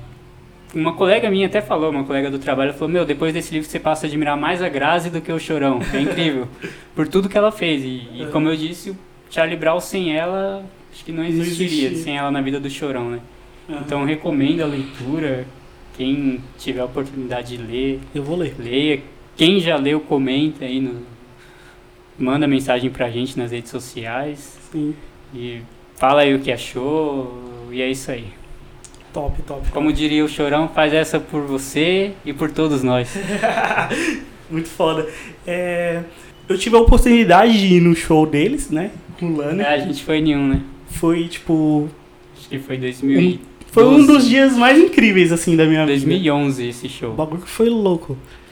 Sério. A gente, E a gente ficou louco também. A variada. É. gente bebeu bastante no Mas dia. puta show, o cara tinha uma puta energia, ele, Era algo que mexia ele realmente fez o com... Credit Carral. Você é louco. Ele abriu uma roda de bate-cabeça lá que o, Pegava as a pessoas pista pe- inteira, né? pegavam a, a lateral da pista inteira assim e o meio ficava vazio, sabe? Não tinha ninguém. É, e ele fez todo mundo era. ficar girando. E ele agitava assim. Ele era pessoas. um cara muito foda. Um- Tipo, ele duas horas e pouco de show, eu jovem já tava cansado. O cara tava a milhão ainda. inteiro. Mas tem um vídeo do. Quem quiser pode procurar no YouTube. O Mano Brown do Racionais falando sobre o Chorão. Ele diz que num show. Eles, tinham, eles eram bem parceiros, né? Então, num show do Charlie Brown, não sei se era algum evento, não, não vou lembrar agora, não me recordo. E aí tinha. E aí tava. O, Charlie Brown tava tocando e tinha o, e tava o, o Mano Brown com alguns colegas ao, ao fundo do palco, né? E o, e o Mano Brown fala que o Chorão tinha uma puta capacidade de. é, como eu posso dizer? Não manipular o jovem, né? Mas de ser uma boa influência mesmo. Acho que ele era um canalizador de coisas, Sim. assim, sabe? E isso ele deixava bem claro em cima do palco. E o, e o Mano Brown ele fala: Meu, a gente tava lá no fundo do palco e o chorão levantava o braço assim e mandava o pessoal ir para um lado com o braço, depois pro outro, e ia todo mundo no mesmo ritmo que ele, obedecendo ele. E o negócio pegando fogo lá, um puta show. Todo mundo na mesma vibe. E aí o chorão virou, olhou pra nós assim, virou de costa pra galera, a galera ainda fazendo tudo que ele tinha pedido. Ele virou, olhou pra nós. O olho dele não tinha vida, cara. É um, é um puta depoimento pesado, assim, do Mano Brown. Ele fala, não, você não via alegria no Chorão. O Chorão não era alegre, era um cara triste, ele fala no vídeo. E você fica... Esse, e aí você vê que realmente a, a música, o palco era um ponto de fuga dele, mas até um certo limite. né? É, Você existe não- um limite, velho. a sua vida pessoal mesmo por trás você está escondendo tudo ali né? É. então é algo é um depoimento bem bem pesado também, que você vê a importância de conhecer a pessoa e num simples olhar dela você já perceber e, e oferecer ajuda também. né? Oferecer ajuda também. Sim. Perguntar o que está É. acontecendo e fazer ela se abrir. Muito foda. É, com esse final, é, espero que ajude muitas pessoas o podcast. E sempre lembre, a gente tem muitos dias de luta, mas a gente também tem os dias de glória. Sim, é verdade. Até o próximo episódio. Valeu! Valeu, galera.